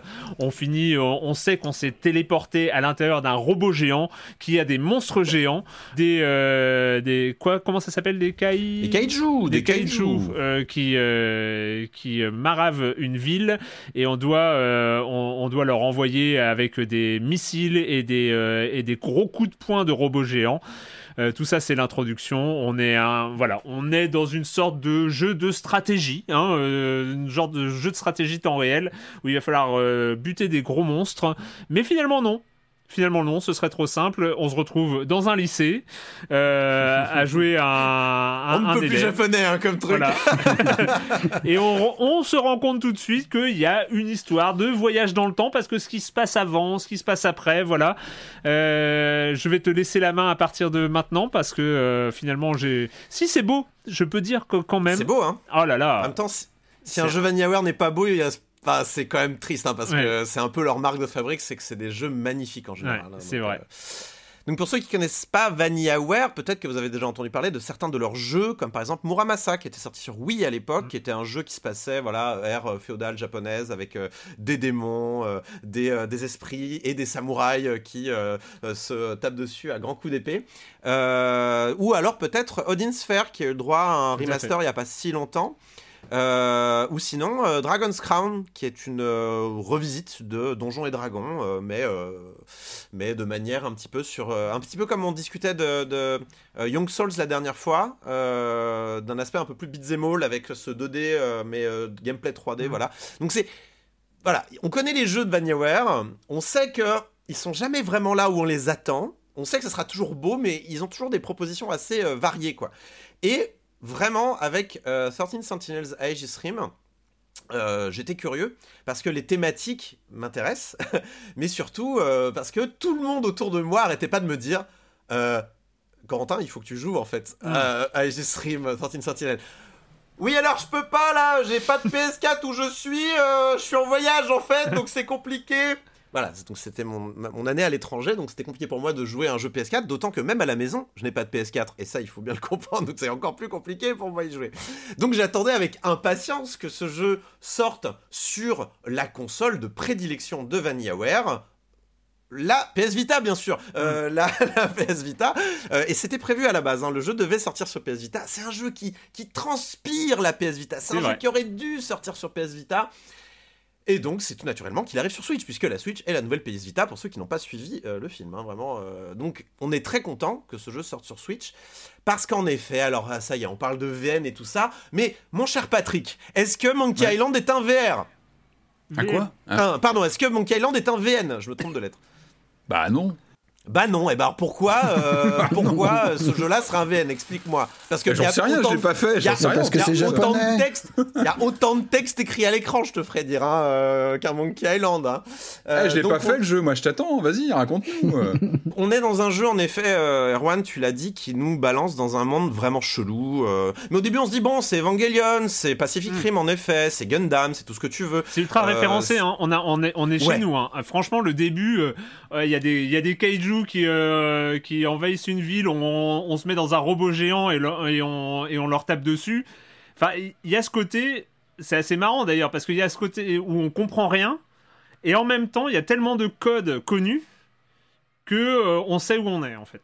Ouais, on sait où on est. C'est-à-dire, on met des lycéens dans des robots. Enfin, je veux dire, au bout d'un moment. euh, et ça vient du Japon. Au bout d'un moment, de toute façon, ce, ce, ce, ce trope japonais qui est stupide a tellement été. euh, tellement enfoncé dans notre crâne que maintenant c'est normal presque. Voilà, ce que je veux dire mais euh, on se rend très vite compte, tu as raison, donc on nous balance dans une phase de, de STR, STR avec un, un rythme un peu bizarre, c'est-à-dire que euh, quand, on est, quand on choisit l'action qu'on veut faire, l'action s'arrête, se met en pause, mais sinon c'est du temps réel, et, euh, et les, les- les ennemis avancent et attaquent et tout ça, et on doit, on doit protéger la ville, tuer les monstres, un truc assez classique finalement.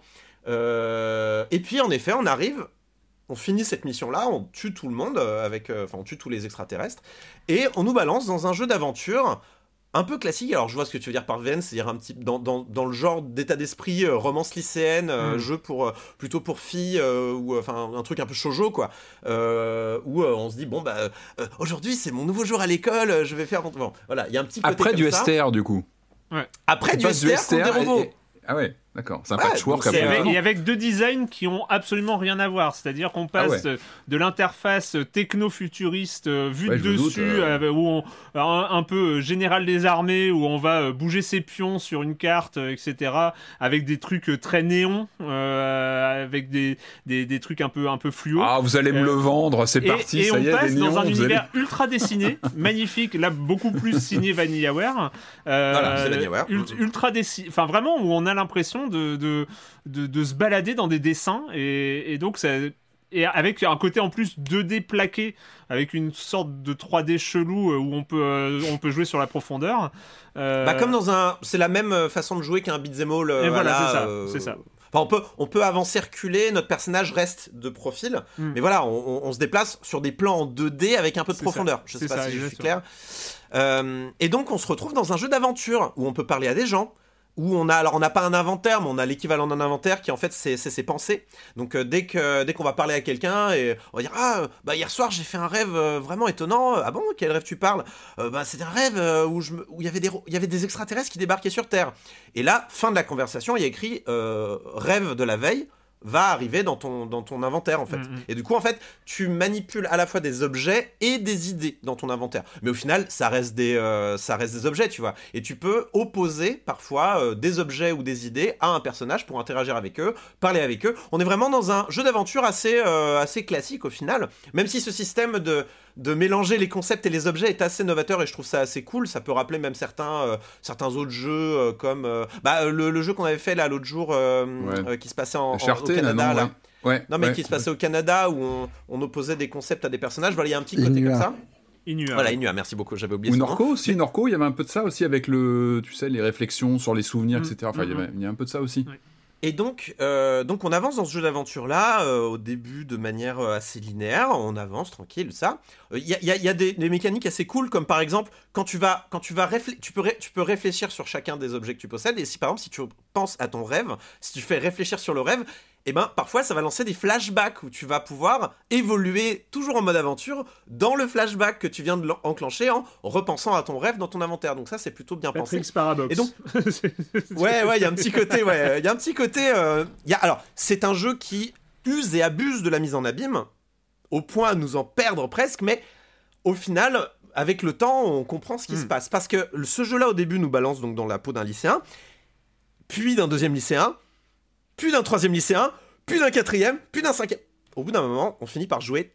Enfin, a priori, parce que là, par exemple, j'en suis à une dizaine d'heures de jeu et j'ai toujours pas. Je crois qu'il m'en manquait encore. Tu vois ce que je veux dire? Donc, on va jouer, en fait, la, destinée de 13 personnes, de 13 protagonistes répartis sur des périodes allant de 1945 à euh, 2100 et des, et des boîtes. Donc, on est dans le passé, dans le futur, et le plus gros de l'action se déroule, et là, Patrick, je vais finir de t'achever, en 1985, donc Ah, en pleine ère. Mais tu m'avais fait des alertes, hein, Corentin. Tu m'avais Ah, fait non, des mais- messages dans la semaine, puis je dis écoute, je suis désolé, je peux vraiment pas vous suivre, j'ai pas le temps. Je commence à. Bon, je comprends, ouais. Ah, T'as bien fait On de nous introduit tous ces personnages qui ont chacun leurs problèmes, qui viennent, qui ont chacun leur truc. Il y en a, ils sont en pleine guerre du Pacifique. Il y en a, ils sont en pleine, euh, ils sont en train de se demander ce qu'ils vont manger à midi euh, en- et qu'est-ce que, quelle cassette vidéo ils vont regarder le soir. Et euh, tout ça donc est entrecoupé de, de, de phases de STR où tous ces protagonistes sont ensemble et luttent contre les aliens. Donc on comprend en creux que tout l'aspect aventure va nous expliquer comment ces lycéens qui sont répartis sur des, euh, sur des époques totalement différentes vont se retrouver ensemble pour lutter contre une invasion alien. Tu vois ce que je veux dire? Mm. Et du Mhm. coup, tu tu es drivé par cette curiosité. Mais comment on en arrive là? Il y a un côté très... C'était quoi? C'était Cloud Atlas aussi qui, aimait, qui était sur récit science-fiction où on, on était comme ça sur plein de périodes différentes. Ouais, et on se demande qu'est-ce qui lie tous ces récits comme ça. Bah là, c'est pareil. Et en fait, au bout d'un moment, donc le jeu nous, nous alterne comme ça ces phases de STR, ces phases de ces phases d'aventure, et au bout d'un moment, il nous laisse et il nous lâche et il nous dit hop, le prologue est terminé, c'est au bout de 2-3 heures, et à partir de maintenant, eh ben, t'as deux jeux, mon coco. Tu as le STR, tu as le jeu de stratégie euh, où il faut repousser les aliens, et t'as le jeu d'aventure. Sauf que le jeu d'aventure, certains personnages vont être verrouillés tant que t'auras pas terminé certaines missions du STR. Mais t'es libre de les faire ou pas, hein. de les, euh, libre de les avancer. Mais si tu veux avancer ce chapitre en particulier de ce personnage, de ce mode aventure, tu vas devoir faire, quelques missions de STR. Et en même temps, quand t'avances dans le mode aventure, ça va te débloquer des crédits pour upgrader tes robots dans le mode STR. Donc ça communique toujours et ça te permet aussi, en finissant les, les, les, les missions de jeu de stratégie, de débloquer ce qu'ils appellent des points mystères qui te permettent de débloquer des fiches dans un grand codex qui peuvent t'orienter sur euh, des, des mystères du jeu, sur des intrigues et tout ça. Et certains personnages d'ailleurs ne peuvent, certaines certains chapitres de certains personnages ne peuvent se débloquer que quand tu auras débloqué assez de pages du codex. Mhm. Quel est ce jeu? Ça ne peut pas marcher un truc pareil, et pourtant ça marche du feu de Dieu. Tu es, es là, tu es en mode, mais je veux savoir ce qui se passe, c'est incroyable. Tu commences à avancer dans le jeu, tu vas prendre ton personnage, et en fait tu vas te rendre compte qu'il y a même, il va te proposer un flowchart. J'ai j'ai souvent parlé de la série Zero Escape ici euh, à Silence on joue. Et euh, je vais même pouvoir rebondir sur le jeu, on a parlé il y a deux semaines de Oncle, Mar- euh, Oncle Marcus qui s'est fait empoisonner et qu'on devait refaire les mêmes... Le fameux. le fameux. Aegis Rim vous demande aussi de refaire très souvent les mêmes scènes. Sauf que l'avance rapide est de base disponible et tu peux redémarrer où tu veux depuis un flowchart. Enfin, pas où tu veux, il y, a des- il y a des balises, mais tu peux repartir de balises spécifiques, souvent avant. Ah bah ouais, mais il est choix. pas en full motion vidéo lui aussi. Attention. Il est pas en bah. full motion vidéo. c'est vrai, c'est vrai, c'est vrai. Mais tu peux reprendre du point où tu veux. Et en fait, tu vas te retrouver dans des énigmes assez temporelles de jeux d'aventure où euh, ton personnage va devoir comprendre comment changer euh, les euh, comment changer en fait les événements pour a- a- avoir d'autres euh, discussions avec d'autres personnages, se retrouver dans d'autres lieux, déclencher certains flashbacks et pour ça par exemple, il va falloir se débarrasser d'un ami un peu trop collant, par exemple en récupérant des photocopies et en prétextant ah il faut absolument que j'aille les donner à, à tel prof parce Mm. que euh, sinon je vais me faire engueuler. Ah bah je te rejoins après alors pas de souci. Et comme ça hop tu l'as ça te permet de le lâcher et d'aller parler à un autre élève mais t'as envie d'être seul à seul avec lui parce qu'en plus t'es un peu amoureux d'elle. Enfin il y a- il y, a tout ce genre de choses là et tu te dis mais comment on en arrive à la guerre thermonucléaire avec les aliens? C'est Ah, moi j'ai une fait, en fait? J'ai une question en fait. Moi je, je suis pas un accro au STR. C'est pas mon genre de, de prédilection. Est-ce que c'est jouable pour moi ou pas on, on a quel niveau de STR Est-ce que c'est prenable? Est-ce que c'est euh, C'est très prenable. Je, je suis en facile, je ressens aucune difficulté, je suis pas un grand stratège. Euh, et en plus, il y a un mode facile. Et je trouve que le mode normal est facile. Donc euh, ça va. C'est c'est pas, c'est- c'est pas une, voilà, c'est pas un, un truc Non. qui peut bloquer l'expérience. On n'est pas un fanat de STR. Je veux dire, tout En- ça est a priori bien entremêlé, quoi. La Ouais, narration et le. Et en plus, le STR a un côté un peu. euh, Enfin, il y a, il y a un peu euh, eye candy, c'est-à-dire que tu as des effets. Mm. En fait, c'est c'est vraiment genre 5 à 6 robots contre plein de plein d'aliens. Et Mhm. genre, tu vas avoir des, des attaques de zone. Et genre. Roquette. Ça, ça, ça crépite. Genre, au niveau du son, ça crépite. Tous ces Ah, petits bon, qui ça. Tous ces petits aliens qui explosent, ça crépite. Il y a plein de chiffres à l'écran. Tu fais Ah, là, j'ai fait du dégât. Ça fait plaisir. Il y a un petit côté avec Andy qui est vraiment pas désagréable. Les, les- vraiment, les combats. Quand les, quand les robots, ils mettent des, quand les robots, ils mettent des coups de poing. Ah, tu les ressens. hein. Ça fait Pam Pam et euh, t'as l'alien qui est repoussé euh, qui est repoussé un kilomètre plus loin. Il y a un côté très très plaisant. Après, c'est je trouve pas que ça soit ce qui est le plus intéressant. Euh, je trouve que vraiment le mode aventure surclasse le STR, mais le STR est très correct. Mais le mode aventure surclasse parce que t'es là, tu te l'intrigue part dans tous les sens, mais te garde accroché parce que t'as envie de savoir. Chaque personnage en fait est un est un concept. Il y a, il y a des références au cinéma euh, de. Alors évidemment, il y a des références au cinéma japonais des années 60-70 avec les gros monstres versus robots machin de science-fiction un petit peu fait avec des maquettes, euh, avec des maquettes de villes et tout ça. Évidemment qu'il y a ces références-là. Mais il n'y a pas que ça. Il y a, il y a E.T. Parce qu'il y a, il y, a cette- il y a cette lycéenne qui va trouver euh, un robot qui va penser que c'est un alien et qui, qui va le mettre dans son sac et elle va dire ah euh, il y a des hommes en noir qui te cherchent partout il faut vraiment que je te protège des hommes en noir et Et en fait, tu vas ensuite, tu vas vivre des aventures avec ce petit robot qui va t'emmener dans différentes euh, époques et tout ça. Et là, et c'est oui évidemment que c'est E.T. On pense à E.T. Les téléportations, c'est euh, genre des, c'est une, une sphère d'éclairs. Le personnage a- a- apparaît accroupi comme dans Terminator. Terminator. Ah bah oui, c'est bon, Terminator, c'est évidemment Terminator. À un moment donné, tu, tu vas croiser des robots euh, qui sont vraiment humanoïdes. C'est Terminator, mais à balle. Euh, t'as, attends, on va jouer à un jeu. Vous allez essayer de me trouver le film, d'accord? Il y a, il y a un personnage. Son concept, c'est il est sur un quai de train et le train va dérailler et il faut qu'il trouve une information ou un objet très important. Sinon, il est renvoyé, il boucle temporel, il est renvoyé sur le quai pour, euh, essayer de trouver l'information. Est-ce que ça vous parle? Parce que moi, j'ai pensé immédiatement à Source Code.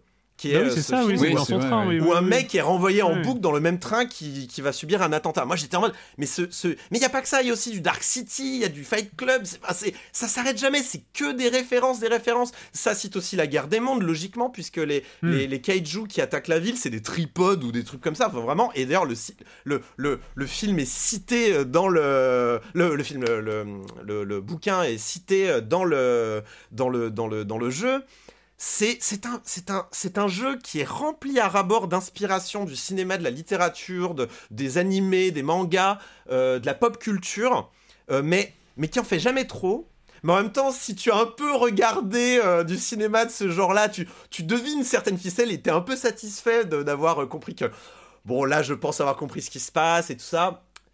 C'est très bien. C'est doublé, c'est traduit en français. C'est beau, c'est prenant. Euh, c'est évidemment qu'il y a un aspect VN, évidemment que ça parle, évidemment que ça lit. Mais c'est plutôt des lignes au-dessus de personnages. Hein. C'est pas des blocs de texte immenses. Je, répète un, un des points que tu as, dit, il est traduit en français, il est bien Traduit il est bien traduit en français, et, euh, et ce qui est quand même une, aussi euh, suffisamment rare pour le pointer. hein. On, on sait qu'on a des Ace Attorney qui sont toujours pas traduits, et, et voilà, donc on... c'est- c'est- Alors, Oui, c'est un effort qui est pas. La, ouais. la- la traduction a été un peu euh, un point euh, d'une minuscule polémique, mais honnêtement, je, je suis très content de le voir en français. Et honnêtement, du, du- du- de ma petite connaissance du japonais, de ce que j'entendais, de ce que je lisais, c'était cohérent et tout ça. Et il y a des choix, euh, il y a des choix de ton qui sont utilisés qui me paraissaient tout à fait normal, euh, normaux. Euh, mais euh, il y a eu une petite polémique sur le fait que Atlus avant traduisait du japonais vers toutes les langues. Depuis la pandémie, ils traduisent vers l'anglais puis vers Hmm. toutes les langues.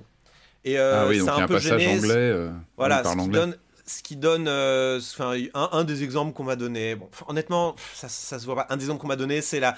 Des fois, ils se trompent, ils disent premier étage au lieu de dire rez-de-chaussée. Ok, certes. Oui, bon, oh, c'est- bon, très bien, c'est pas grave. Honnêtement, c'est pas grave parce que malgré ce petit, cette petite baisse peut-être dans la façon dont sont traduits les jeux Atlus, on reste à des années-lumière de, de plein de jeux traduits qu'on a aujourd'hui qui sont.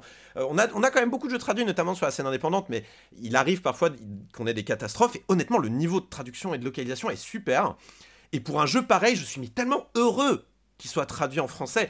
Je ne peux que vous recommander ce jeu. Passez outre les romances lycéennes, il y a, un v- il y a une vraie fresque de science-fiction super chouette.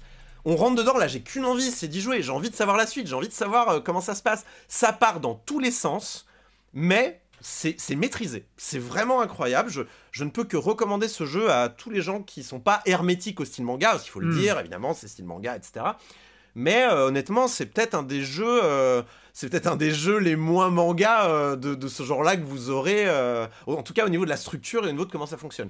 C'est de la narration, jeu vidéoludique qui serait un peu compliqué à, ré- à- à répliquer dans d'autres médiums, genre le cinéma ou ce genre de choses, peut-être en littérature éventuellement, mais ça, arrive souvent avec le VN que ça soit plus issu de la littérature qu'autre chose. Mais vraiment, je recommande. Je vois pas, je vois mal comment ce jeu ne sera pas mon jeu de l'année. Vraiment, je, suis dithyrambique sur ce jeu-là, j'adore ce truc, j'ai envie de le finir. En plus, les gens m'ont un peu hypé, ils m'ont dit, que les gens qui l'ont fini sur PS4 à l'époque m'ont dit que la fin est incroyable. J'ai envie de finir ce jeu, Mm. je, je suis désolé Erwan, il va falloir arrêter ce podcast, il faut que je retourne sur... Euh, Écoute, ça s'appelle ça s'appelle 13 Sentinels Stream, il est à 60 euros et il est disponible maintenant sur la Switch. Vous n'avez plus d'excuses pour ne pas y jouer, même si vous n'avez pas de PS4. Hein, voilà. Il est moins cher, si jamais vous avez une PS4... Ouais, il doit pas être PS5, cher sur PS4. Ah. Il est beaucoup moins cher sur PS4, donc euh, et je suis pas, euh, je crois pas avoir vu qu'il y ait des choses en plus dans cette version Switch. Il y en a peut-être, mais je-. Le jeu était déjà euh, très bien reçu euh, à l'époque sur PS4, Hmm. euh, donc ça peut être un moyen d'y jouer à, à- à moindre coût éventuellement.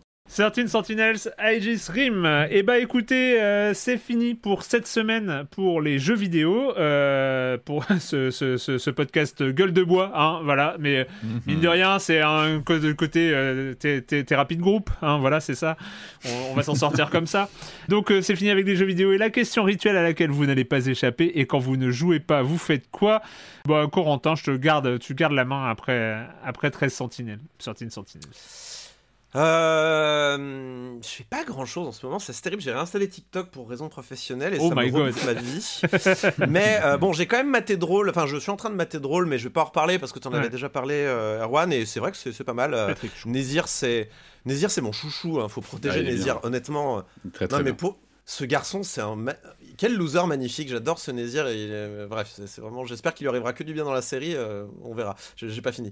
Euh, non, alors sinon, je mate des vidéos sur YouTube.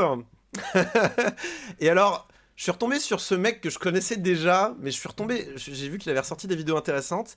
Alors, il s'appelle James Hoffman, euh, avec deux F, deux N. Et alors, il fait des vidéos sur le café. Et vous savez, des fois, on tombe comme ça dans des rabbit holes, dans des. euh, dans des, dans des, dans des, comment on appelle, des, euh, Des se terriers à lapins. sur un sujet, voilà, voilà, des, ouais, c'est pas ça le vrai nom, des obsessions, voilà. Non, mais je traduis littéralement parce que Rabbit. Hole. euh, Non, non, mais je cherchais le mot obsession parce que c'est c'est ce qui est. Et en fait, ce type-là, j'étais tombé dessus parce que je me suis demandé. Parce que alors moi, je, moi j'aime- bon, j'adore le café, c'est- c'est c'est- c'est vraiment quelque chose que, que j'aime beaucoup. C'est la Euh, vie. C'est j'ai c'est la- toujours. c'est la, c'est la vie, le café. Mais toi, mais Patrick, j'étais convaincu que tu étais un homme à café. Ça, c'est. Je te voyais mal boire des tisanes. euh, Matin, soir, midi. euh, Attends, non, non, non, non, non, attends, est-ce est-ce qu'on est obligé de, de, de, de, de dire du mal de la tisane? On peut aimer le café et la tisane. Il y en a, il y a une boisson Marius, pour le matin et je- une pour je- l'après-midi. Marius, On n'est pas bois- obligé d'opposer les camps comme ça, de faire Marius. toujours des. À 100% d'accord. Mon petit, euh, ma petite tisane euh, éléphant, je sais plus quoi, que je prends le soir. Parce Verveine, une verveine. Il n'y a pas de Ouais, bien, tranquille. C'est- Voilà, nuit tranquille. Voilà, merci. Il l'a, il l'a, c'est nuit tranquille. Je bois ma nuit, je me délecte de ma nuit tranquille euh, le soir. euh, je bois pas du café, je n'oppose pas. Mais c'est juste pour, c'est pour, écoute, c'est pour perpétuer la légende de Patrick euh, et son, et, et, et- et voilà, détective qui boit du café, qui ses cigares et qui regarde. euh, c'est la dernière affaire. Bref, je vais pas, je vais pas m'éloigner. James Hoffman, il parle de café et il en parle bien et il a une voix toute ronde et il est, et, tu, tu, il a, il a, il est formidable. Et alors, je me suis posé la question parce que moi j'ai une cafetière mocha, je fais mes, mon café. Donc, les cafetières mocha, pour ceux qui savent pas, c'est la cafetière italienne, euh, Bialetti avec sa taille de guêpe. Là, vous voyez tout à fait, c'est la cafetière. Vous pensez à une cafetière dans votre tête qui n'est pas une café filtre, c'est celle-là. Voilà, en gros, vous la posez sur le feu. Et en fait, je me suis demandé, mais euh, comment on fait pour faire un bon café avec une mocha vraiment Parce qu'il n'y a pas une méthodologie? Et en fait, oui. Et en fait, oui, on fait pas un café mocha n'importe comment. Parce que le café mocha, il est, il est, il est quand même réputé pour être un- avoir un petit goût de brûlé. C'est un, Mhm. un café qui a un peu une, une réputation un peu sulfureuse quand même. Même si la, la cafetière en elle-même.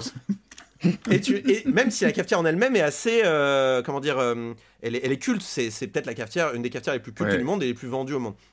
Et du coup, il t'explique comment faire un bon café mocha. Et il s'est lui-même creusé la tête. Et là, dans deux vidéos qu'il a sorties récemment en début d'année, il a fait une vraie démarche scientifique où il a demandé à un autre youtubeur qui bricole des gadgets de lui faire une café mocha, euh, une cafetière mocha avec des, di- avec des, euh, des, euh, des balises pour la température, pour comprendre comment ça fonctionne. Comment on fait Est-ce qu'on mousse son café de manière fine? Est-ce qu'on le met sur un feu doux, pas doux? Est-ce qu'on bout l'eau avant de la mettre dans, le, dans, le, dans la cafetière mocha? Est-ce qu'on met un filtre entre le réceptacle à café et, euh, et là où le café finit? C'est un truc de nerd! Pendant 30 minutes, il te parle de son expérience et à la fin, tout ça pour te dire, écoutez, c'est compliqué de faire un bon café. Enfin, on peut faire un très bon café avec le café le café libanais, c'est meilleur. Non, non, non, mais il dit, on peut faire un très bon café avec le café mocha, mais il faut pas, il faut pas le faire n'importe comment. Donc, ce que j'en ai retenu, ce que j'en ai retenu, c'est qu'il faut donc mettre de l'eau déjà bouillante dans votre euh, cafetière. Vous préchauffez une plaque. Euh, et ensuite, en fait, le but du jeu, ça va être de euh, d'écouter votre cafetière et en fait d'é- d'éviter euh, le moment où le café, le- la vapeur d'eau sort de la Mm. cheminée à café pour éviter. Est-ce que c'est ça qui donne en fait le, le goût un petit peu brûlé au café euh, mocha?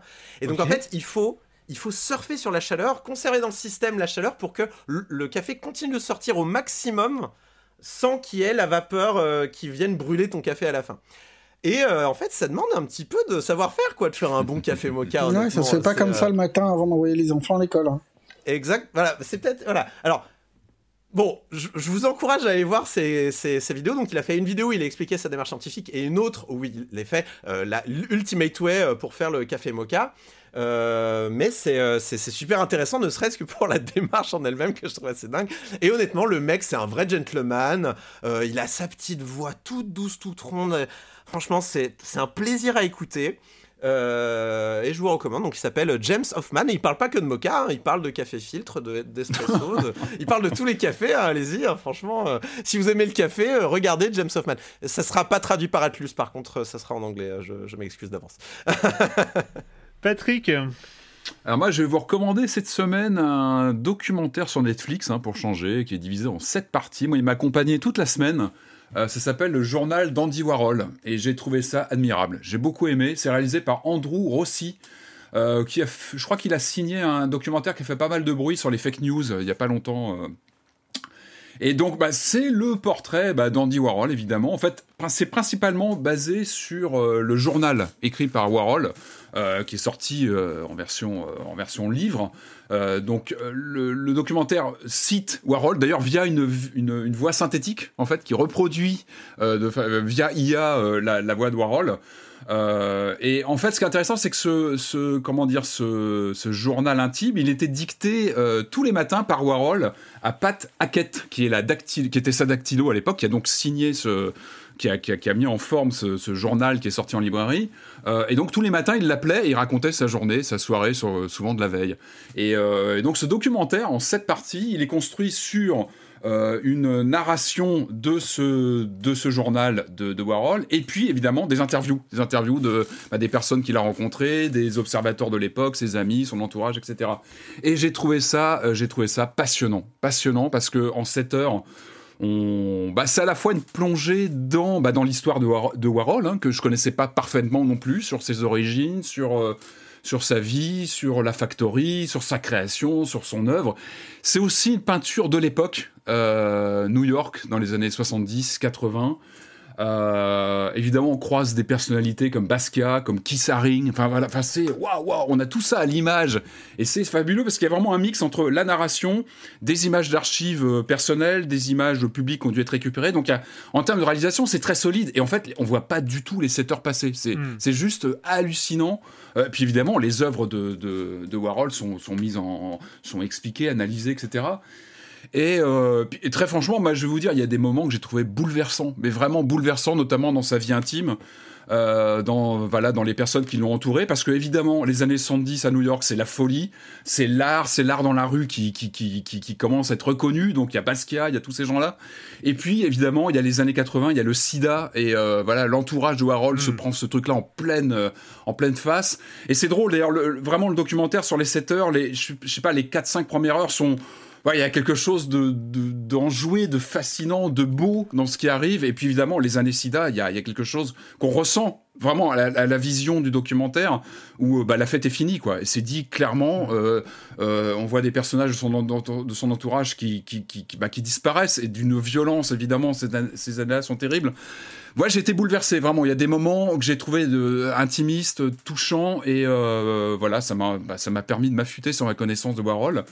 Et puis on rappelle quand même que ce monsieur était quand même de, de très bon goût, puisqu'il avait soutenu l'Amiga hein, lors de, son, de la présentation de l'ordinateur euh, à l'été 85. D'ailleurs, il en parle, c'est drôle. Je rebondis un peu sur le jeu vidéo, mais il parle de cette. euh, c'est un peu culte hein, dans, le sect- dans le milieu Amiga, de cette présentation euh, où il, il- voilà, il, apparaît sur scène et il fait la démonstration. Il en parle dans son, dans son carnet, dans son, dans son journal. Il dit Ouais, j'espère que j'étais très. euh, comment il explique qu'il était assez euh, intimidé de faire ça. Enfin, d'ailleurs, c'est assez touchant de voir ce personnage qu'on on a cette image. Et d'ailleurs, il a construit cette image, Warhol, cette silhouette. Et puis là, bah, on voit vraiment l'être humain derrière, avec ses failles, avec euh, ses doutes. Vraiment, je le recommande évidemment. Alors il y a des voilà, évidemment, il y a des passages plus drôles que d'autres, il y a des moments assez durs, mais voilà, le journal d'Andy Warhol, 7 heures sur Netflix et c'est vraiment très très bien, bouleversant. Marius? Euh, pour une fois, je ne suis pas tenu par un embargo qui m'empêche de dire ce que j'ai fait cette semaine.